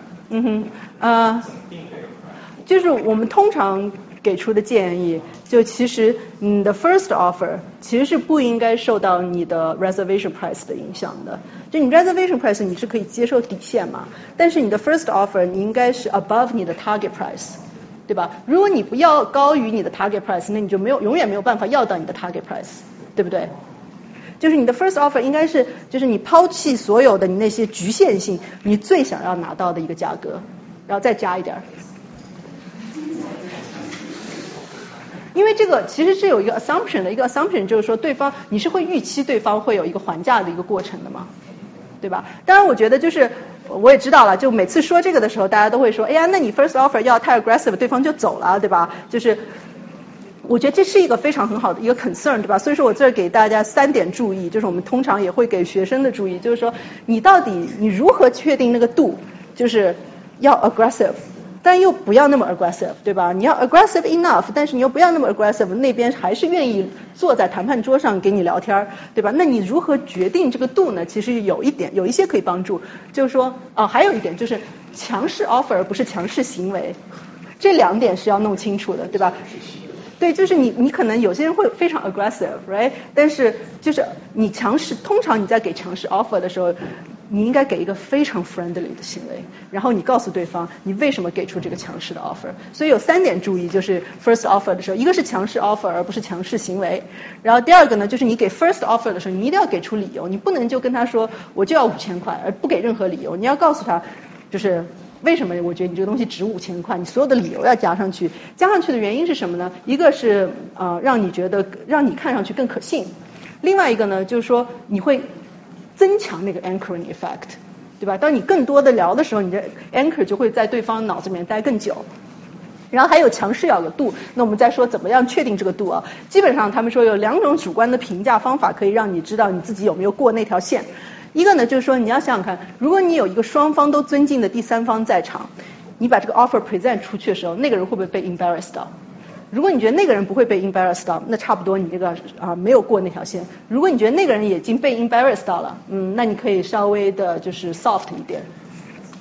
然后还有一个呢，就是你是否可以非常自信的提出理由去，就是支持你的这个 first offer，而没有任何的 hesitation。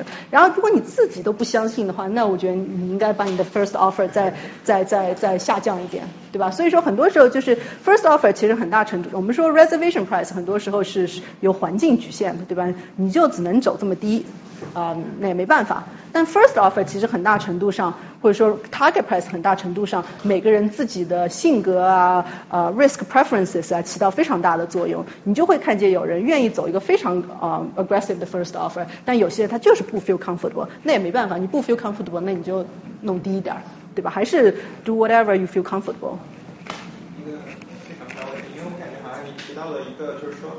在这个 negotiation 里面，不光是有一个 decision maker，其实还有一些 influencer。比如说这个第三方，他可能就是一个 influencer，对吧？那这个时候，你你是不是会建议，就是说，在我跟这个 decision maker 谈之前，我会可以去跟这些 influencer 去 test my processes，嗯，然后看预期可能会有什么样的 response。嗯哼，可以啊，可以啊，嗯，但这个就有时候比较复杂了，我觉得，就是嗯。就是你首先你要看你这第三方有没有利益含在里面，对吧？这首先就是一个非常非常一个大的一个 research project，你要知道这个三方到底有没有利益弄呃牵扯在里面，有利益和没有利益那是完全不同的 strategy，对吧？就我们现在就先讲两方，就把问题简单化尽量，好吗？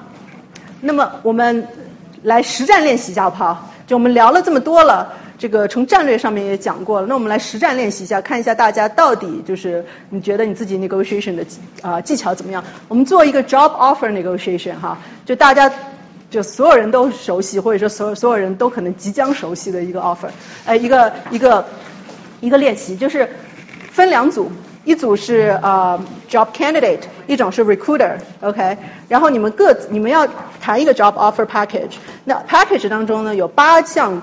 八项呃，八个条目你们要达成共识啊，bonus、insurance、呃 salary、嗯 location、job assignment、啊 starting date。呃，moving expense 八项，OK，然后你们每个人呢，在不同的这个材料呢，会告诉你们，你在不同的呃呃项目当中，你可能是有不同的 preferences，你自己的你自己的目标，你在这个 negotiation 当中的目标，就是为自己拿到越多的 points 越好，好吗？我们时间不多了，所以说我们把这个案例讲一下，因为这个案例大家都做了，所以说可能会有更多的感受。就是我觉得这个 negotiation 这件事情啊，就是 learning by doing。你知道那么多理论是有用，但是。不能解决问题，更多的还是要练。所以说我希望就是这节这个沙龙之后啊，大家多找一些机会出去练一下自己 negotiation skill，哎，而且呢，先找一些就是你你不 care 和他 relationship 的人去练一下，对吧？这样子能够让大家先放松一下，liberate yourself，然后再去做那些重要的 negotiation。OK，就比如说什么，你去啊 Macy 买东西，问一下 Macy 的 sales，看你这东西能不能便宜点啊之类的，都可以去试一下。好，我们回过头去。讲这个，因为我觉得这个东西非常有意思，因为这个东这个这个这个 negotiation 非常有意思，因为它非常的生动的还原了我们现实当中很多的 negotiation，而且它这个东西呢跟大家的切身经历很相关，对吧？这就是工作工作 offer，你们平时都会啊要有用到。那我先问大家一个问题，这八个 issue 你们觉得是一样的吗？有什么不一样？啊，critical 程度不一样，对吧？还有呢？除了你得到的那个分值不一样以外，还有什么？对，没错，就是这个 negotiation 当中，如果你们没有发现的话，我待会儿给你们看结论，你们会，你们一定会笑的，OK？就是我刚已经看过你们的结果了啊，就所以大家先看啊，就是这个 negotiation 当中有八个 issue，对吧？然后这八个 issue 呢，其实它不是完全一样，它可以分成三种。第一种呢叫 distributive issue，就其实这个可以是一个理论框架，你们可以拿回去分析你们任何的 negotiation。第一种呢是 distributive issue，什么叫 distributive issue？就是 salary 和 starting date。它什么意思呢？就是说 candidate 和 recruiter 他们要的是完全不一样的东西，OK？而且这些东西对他们来说是 equally 重要的。最高分都是负六，呃，最低分都是负六千，最高分都是零，OK，最高分都是零，呃，二两两千四，最低分都是零，就是这两个东西我跟你要的是完全不一样的，而且这个东西对我们是一样重要，这就叫 distributive negotiation。这个时候讲究什么呢？就讲究你的竞争能力，OK。然后我们有了 distributive issue 以后呢，还有一个东西。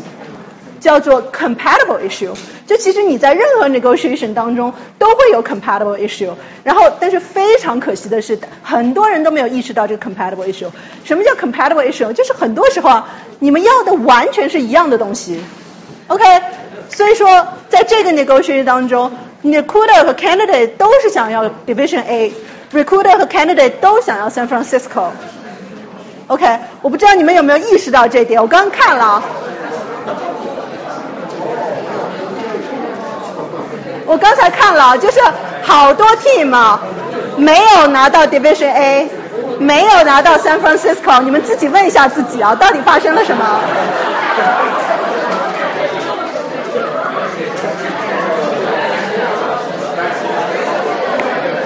？OK OK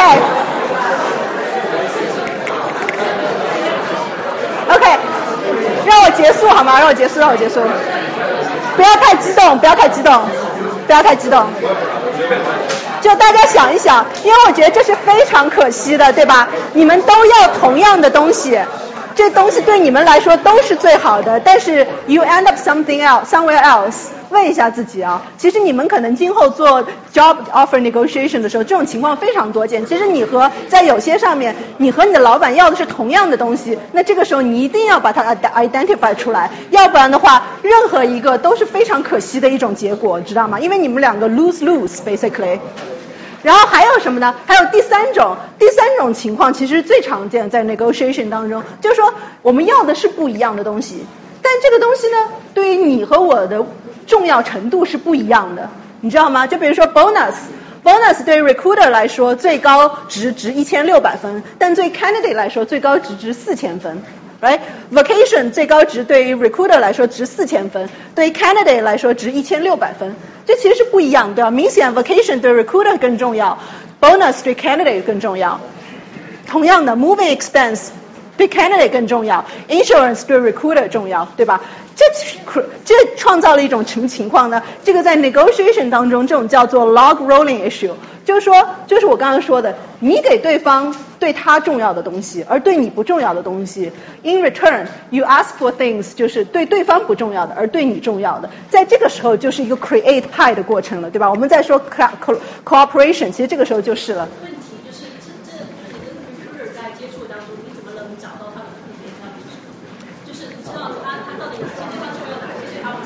对，我觉得这是一个很好的问题，对吧？首先，我觉得取决于你问问题的方式。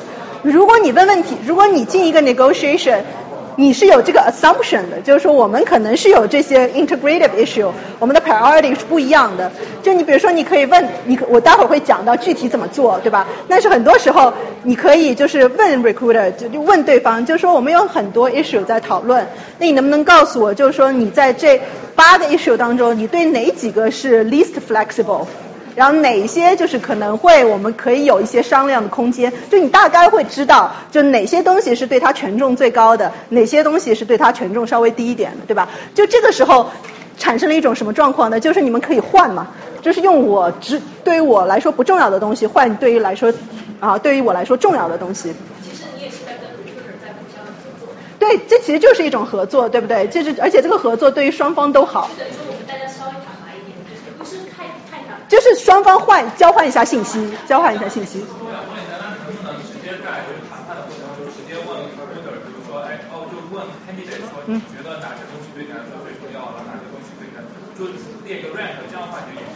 就你可能就是，如果你让列 rank 的话呢，通时通常情况下对方不愿意列 rank，因为 give out too much information。但是你比如说，你可以跟对方说，你就要三个信息，就是你就说那哪三个对你更重要，你大概有一个 idea。然后我们后面还会再教一种方法，我觉得那种方法非常好。其实通过那种方法，大家可以得到更多的信息。我回头再再说那种方法，好吧？就是说，其实 negotiation 当中意识到这种是非常重要的，因为这种就是一个 expand the pie 的过程。OK。啊，所以说你们看啊，就比如说这个 negotiation，你就会发觉，如果我们都是一个 compromiser，就是我们都对大家好，我们都不，我们都不 aggressive，我们就是 be fair，然后你就会发觉，就是所有的东西我们都 split in the middle，这是一个结果，双方各拿二千两千四百分，总分是四千八百分，OK。但是如果你就是做一个 log rolling，you expand the pie first，你可以把总共的 joint outcome 加到一万三千两百分。然后 assume 就是我们双方就是就是平分秋色，对吧？那每每一个每一方都可以拿到六千六百分，OK。所以说你想想看，就是 negotiation 过程当中，这个 expand pie 这个过程是非常重要的，因为 expand pie 了以后，双方 you both are better off，对吧？啊，所以说我们 negotiation 当中会讲到，就有一个 Pareto efficiency frontier。就是这经济学当中也会讲到嘛，就最优解，就是你在这种这条线上面的时候，就比如说这这条线就是一万三千两百分这条线，就你在这条线上面的时候，你就不可能就基本上怎么样达到这条线，就是说你在这条线上面，你就不可能再为其中一方增加啊 points 而不损失到另外一方，OK？如果你没有达到这一条线的时候，你其实你所有的。Agreement 都存在一种 possibility，就是说你可以为其中一方增加分数而不损害另外一方的分数，对吧？所以说我们其实很多时候在 negotiation 的时候，就是为了找掉这条线，在怎么样最大程度上增加我们的判。我们看一下大家的结果啊，就有一些有一些是可能中文输入啊，所以说这个有点乱码你们的 team name，但是你看看啊，很可惜啊，那么多人。到了芝加哥，到了纽约，那么多人到了 Division C，到了 B、D，为什么？问一下自己啊！就这种东西真的是双方都 better off，互相伤害，真的互相伤害。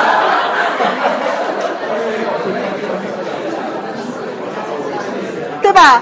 就是如果我不让你们做，你们永远都不会相信的。就是你。做了以后你们就知道了，互相伤害非常多。然后你们看一下，啊，你们看一下，其实大家的 joint outcome 非常不一样啊，有有非常好的到一万两千分的，这非常好的结果了，还有六百分的啊，六百分，然后还有。还有负的两千八百分的，我就想问一下，你为什么要接受负的两千八百分这个 deal 啊？对吧？所以我就希望通过这个，所以我就希望，我就希望通过这个练习给大家一个 idea，就是说，你看，其实同一个 negotiation。这个最后的结果可以千千差万别，就我们看到我们 huge range 在这这个 negotiation 当中，对吧？就是其实想一想，就是你到底就是哪些方面可以更做做一更做一些改进，对吧？有的时候我们 take for granted 的东西，其实都可以想一想，特别是比如说 San Francisco 和 Division A 啊，这真的是不应该，好吧？我们说到这个了。那我们再说一下具体操作，用这个 negotiation 来说一下具体操作，对吧？我们刚刚之前讲到了观念问题、战略问题，那具体操作当中有哪一些实际有效的方法可以让我们找到这些 log rolling 的 issue，对吧？其实很多时候我们都知道，但我们找不着，对吧？或者我们不知道双方的 priority。那我们来看一下，我们怎么找到？大家不要不要跑了，坚持一下。坚持一下，坚持一下啊，坚持一下啊。对对对。啊，就我首先我希望大家意识到，其实你所有的 negotiation 当中，其实都是有这种三种要素在的，就千万不要把你和对方想成完全就是那种呃就是对立的，对吧？要想到，而且真的 compatible issue，如果你们没有办法达成 agreement，最好的 agreement 是非常非常可惜的。那么 integrative issue 就需要技巧，你到底如何找到这些东西？那我就告诉大家几个技巧，好吧？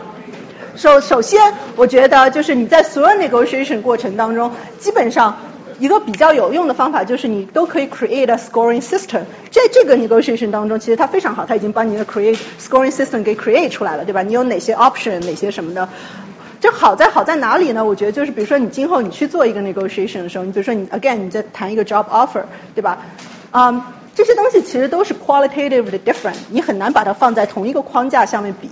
但是你做了一个 cre 呃 scoring system 以后呢，其实你可以把所有的东西放在下面比较。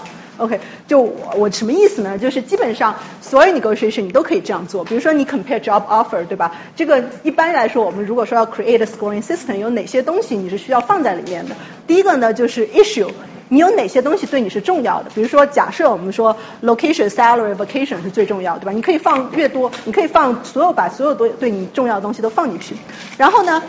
你要给他们一个权重，哪些东西对你更重要，对吧？总共加起来权重为一，这是呃原则。然后呢，你再把你所有的 option 都列出来，对吧？你在这些这些不同的 issue 当中，你有哪些 available option？然后你在 available option 当中呢，你再给出它的 points，根据你自己的就是呃喜好程度。呃，关键就是最好的那个给一百分儿，OK，这样子的结果是什么呢？这样结果就是，如果你所有的东西都达到了你最想要的东西，那你最后的满分就是一百分儿，OK，然后你这样子你就可以给每一个 outcome 给了一个 score，对不对？你给了个 score 以后有什么好处呢？就是你可以，就是你可，比如说你收到两个 offer，你就可以比较了，你可以从量化的方，比如说你今后你要出去 negotiate，你有一个 job offer A，一个 job offer B，你就可以比较这两个 offer 了。然后你就可以看这两 offer 的差别多少，right？有的时候就是差别很明显，那你就知道你该选哪个；有的时候差别不明显，当然你这个时候你可能自己在最后再做一个 judgment call。但有的时候可能你的差别呃告诉你告诉你这样子 job offer A 比 job offer B 好，但是你最后发觉其实你更喜欢 job offer B，对吧？那就可能你的 scoring system 出了错误，你要回过头去看一下，你要怎么样修改你这 scoring system。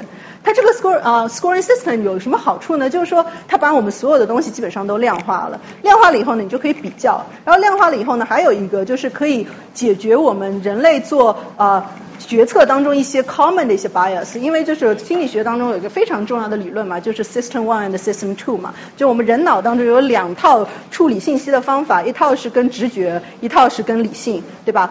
啊，但是理你通过理性来做决策那部分呢，资源总是有限的，所以在很多情况下，我们会通过直觉做决策。然后所以说这个时候我们会发觉有很多的决策 bias 出现，为什么？因为我们只依靠依离开依依靠直觉做决策的时候，我们很容易会受一些特定的信息影响，比如说就是呃最近的信息，或者说呃最形象的信息，这些东西会对啊这些东西你。你你会在决策中把这些东西给更多的权重，并不一定说这是不对的，但是你可能想要换一个思路去看一下，如果你换一个思路看到底会产生怎么样的一个结果，然后再问自己，对吧？而且这个时候呢，你还可以就是你通过这样子，你可以给自己 again 你设定一个 BATNA，设定一个 reservation price，设定一个 target price，对吧？当你就是进行这种 multiple issue negotiation 的时候，你很有的时候很难设定一个 BATNA reservation price 和 target price，因为它是不一样的。但是如果你把它放在同一个系统。之下，你就可以再做这样子的一个准备。啊，然后还有的时候呢，还有一个很有意思的一点，你当进行了 scoring system 以后，你还可以做一个 method。啊，什么叫 method 呢？就是说你可以给对方呈现很多 package deal，然后这些 package deal 呢，对于你来说都是一样的，但是对于对方来说是不一样的。OK，我觉得这个非常好用，就是。你可以把这些对你来说一样的东西呈现给他，就是说我跟你说，我们今天有三个 package offer，你能不能告诉我你更喜欢哪一个，对吧？你当你问出这个问题的时候，对方会给你很多信息。他虽然不一定会告诉你 salary 比那个 location 对我很重要，但比如说他很告诉你，很直接告诉你，我喜欢 package 一多过于 package 二，那你那时候就知道 salary 对于 location 相对于 location 来说对他更重要，对吧？就是其实这是一个。获取信息的一个过程，而且就是另外一从一个 psychology 的角度上来说，所有人都喜欢选东西，对不对？你把三个东西让他给你选，让他选一个，那他会觉得就是他会觉得你非常就是他会他会更喜欢你，他会觉得你更 friendly，他会更愿意合作，对吧？所以我觉得这个 method offer 其实是非常好用的在 negotiation 当中，因为这些东西对于你来说是 indifferent 的，但是你可以获得很多很多的信息，对于对方来说。所以说回过头去，刚才有个啊有朋友在下面问，就是说你怎么样获得这个信息？我觉得这就是一个非常好用的技能。然后这也是为什么我觉得我会鼓励大家就是做一个 scoring system，因为你这样子你就可以 create method package。好，啊划重点啊最后啊。啊，就其实基本上今天的讲座就到这啊，我想要讲的东西都已经说的差不多了，希望能够给大家就是大家没有觉得这三个小时白来啊。第一个呢，就是观念层面，对吧？Again，negotiation 是就基本上就是在解决问题，而观点的观念关键呢就是解决就是你想要什么，对方想要什么，我们俩想要的东西到底是一个什么关系。然后第二个呢是说，嗯。战略层面，对吧？战略层面，你在准备的时候，你有些 key concept，你一定要记得，记得 BATNA reservation price target price，对吧？而且把 negotiation 想做一个合作和竞争的关系，首先我们要 expand pie，然后我们再讨论就是 split pie，先 expand pie first，对吧？然后操作层面，我们刚才说了很多，其实有很多很好用的技巧，对吧？第一个就是首先一定要 create a planning document，在对于谈判来说，准备是非常重要的，而且不光是准备你自己的东西，还要准备对方的东西。然后有一个 scoring system，你可以把所有东西都放在同一个 category 下面。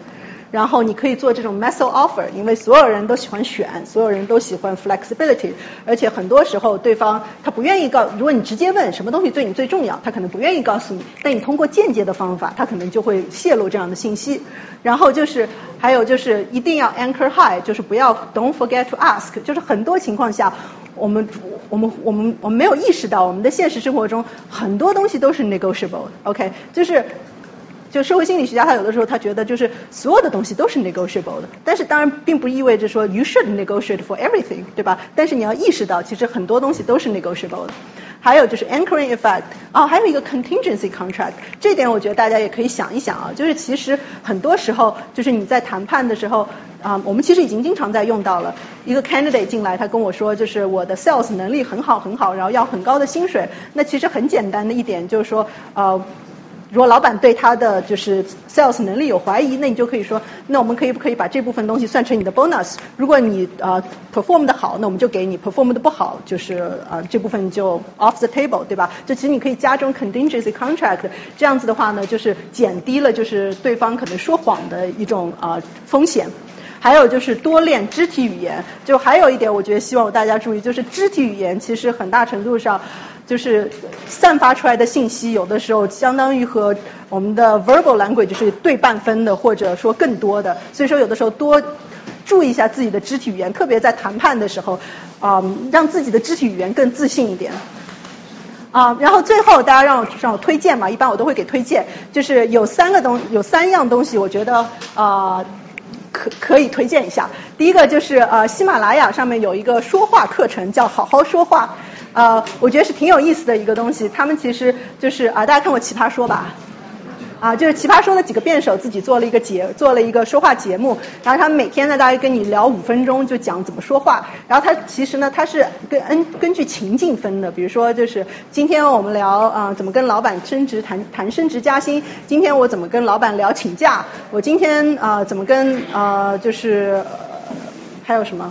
嗯。就类似吧，就是很多很多非常有意思的情境，啊，或者说怎么样回回回复同事的八卦问题，怎么样啊和大。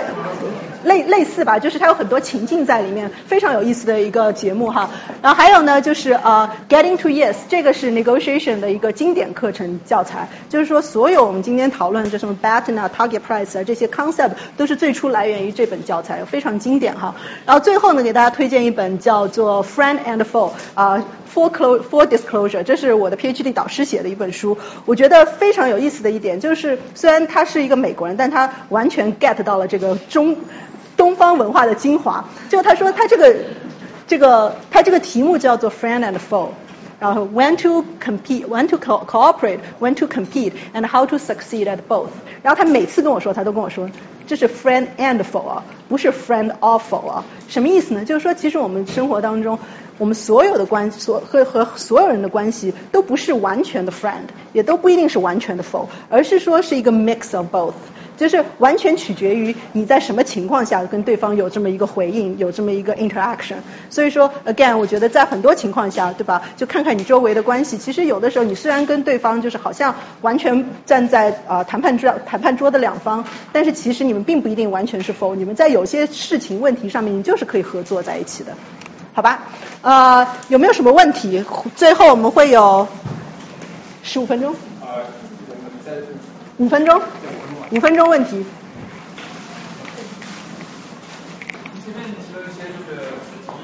嗯。啊，肢体语言啊，你想，就是基本上，我觉得这很简单，就是基本上我们那个日常生活当中的呃。Common wisdom 就站高一点啊，挺一点啊，对吧？就是呃，不要有这种小动作啊。就其实因为肢肢体语言其实是很难控制的一种东西，就是说，所以说他们大家为什么说肢体语言会泄露这么多信息？因为一般人们没有办法控制它。然后还有就是这种是一种非常 defensive 的 pose 啊，然后这个也是非常就是示弱的一个 pose 啊，就之类的吧。不是就这样子，是这样子。嗯。不不是那个，不是那个，对吧？就我觉得主要就是这点，还有吗？呃，就是你之前讲的说，公司给你 offer 的时候，他把那个 offer 变成很有利，让你银行去去嗯。比较，就可以反过来说，看那个怎么把自己变成有利，可以去想象。呃，candidate 怎么样把自己变得更 unique 一点？嗯。首我我觉得首先 candidate 本身每个人都是 unique 的，对吧？啊，这点你可以，我觉得可以 highlight 一下，因为你每个人的工作经验这些都是不一样的。然后呢，我觉得其实更重要的一点呢，不是说 candidate 有多 unique。而是说，你可以想一想，到底你可以给公司创造什么样的价值，是其他人没有办法创造的。所以说，所以说反过去还是在问这个问题：这个公司到底要什么？公司在你这个职位上面最 care 的是什么东西？就从公司的角度去想，然后再去想自己到底能够 offer 给对方什么东西。一直在谈那个 negotiation，嗯。那如果这个 negotiation 并不是非常成功，那这个回旋余地是？啊，什么叫回旋余地？就是如果你一个谈崩了，你回过头去怎么再做朋友，是这个意思吗？啊，谈崩了，然后怎么怎么做朋友？我觉得，我觉得所有 again 就是就是嗯哼。两个 offer 差不多。嗯。但是呢，觉得这边并没有 match up。嗯。那么你觉得后来想了想？嗯。怎怎么回去对吧？对，就我觉得这个其实还是这个还是对，我觉得这个还是回过头去讲我刚才说的一个原则，就是在所有的谈判的基础上，最最好你还是让对方喜欢你，对吧？就是不要 break the relationship。我觉得 relationship 其实是就是一旦就是出现问题或或者有伤痕了，是很难弥补的。就很多情况下，尽量就是。把这两件事情分开，当然这两件事情永远不可能分开了，对吧？但是尽量不要，就是就有的时候你在 negotiate 的时候，不要说一些有关于对方人身攻击的话啊，不要 too emotional 啊，就是不要把整一个事情弄得 too sticky，我觉得，嗯。而且我觉得很多时候就是当你还有一个很多时候就是当你拒绝对方一个 offer 的时候，你可以表示感谢。但有的时候不用说 sorry，我觉得把说 sorry 有的时候就太过了，嗯。我有一个问题，就是如果你在就已经入职了，在公司工作，然后有时候会要求你这个无偿加班这种情况，然后然后之后你又十分确定并没有什么就是会多给你钱什么的情况，需要拒绝吗？还是怎么样？就还是应该就无条件的就是去？啊，我觉得你可以，如果这件事情就是。就你可以提一下了，但是你并不一定就是说你提了以后就一定要得到它，对吧？还有一个就是看你最后你想要还是 again 回过头去想，你到底想要什么？你是想要在这个公司里面就是呃晋升的更快吗？这些的，如果是的话，那你可能就是可以考虑是不是不用提，对吧？因为这个东西最后和你的 interest 是 aligned，你加班了以后你确实能够有 perform 更好。那还有呢，如果你其实就是。就是这些反短期的这些 financial 对你来说非常重要的，那你可以适当的去提一下之类的，然后你还可以就是嗯，去打听一下就是你们公司的 norm 是怎么样的，很多时候就是不要做 against norm 的事情，我觉得，嗯，因为我觉得有一个例子我最近听到的，我觉得非常好，就是其实你们就是大家可能也都可以感同身受，就是说嗯，有一个中国的企业老板，然后他在和他不是一个特别大的公司。一个中型的公司，在中国的一个三四线的一个小城市里面。然后他每次和呃美国啊、欧洲的那些老板在谈最后就是谈 deal 的时候，或者 sign 这个 deal 的时候，他都要求对方到他这个小城市里面来去 sign 这个 deal，他是不出去的。OK，所以一开始这件事情呢，非常 bother 到所有的这些欧美的谈判商，就是公司，他他们就觉得就是说，你这是因为 ego 吗？你这是因为就是面子文化吗？到底是为什么原因？就是为什么我们一定要去你这个公司？就比如说你到美国来，我们可以带你去玩啊，就就是比如说就那非常高大上的地方去啊去谈这个地儿为什么要我们千里迢迢跑到那边去？然后他就说，其实不是因为 ego，其实也不是因为就是面子文化。其实很大程度上，我是希望你们能够到我的这个环境来，来看一下，就是我们到底是怎么 run business 的。因为就是我们在中国 run business，其实有很多的就是不确定性的因素。嗯，当如果这个不确定性因素意外发生的时候，如果你没有来过我中国这块啊这块土壤，如果看到我们到底是怎么 run 这个 business 的，你可能会觉得就是我在搞鬼，我是在 bad intention，所以你会对我有这样的印象。但是如果你到我这边来看我们的工人到底怎么来运作的，我们的工作环境到底是怎么样的？当这件事情发生的时候，你就不会用这样子的恶意来揣测我们。所以我觉得这点是非常重要的，就是说你要去想得到，你在做一个 negotiation 的时候，你要你要意识到对方的 social norm 是什么的，你的 social norm 是什么的，有可能的不一样到底是怎么样的。当不一样的时候，就是当你意识到的时候，你才知道，当矛盾发生的时候，到底是一种善意的揣测呢，还是说可能就是比较恶意的一件事情？好。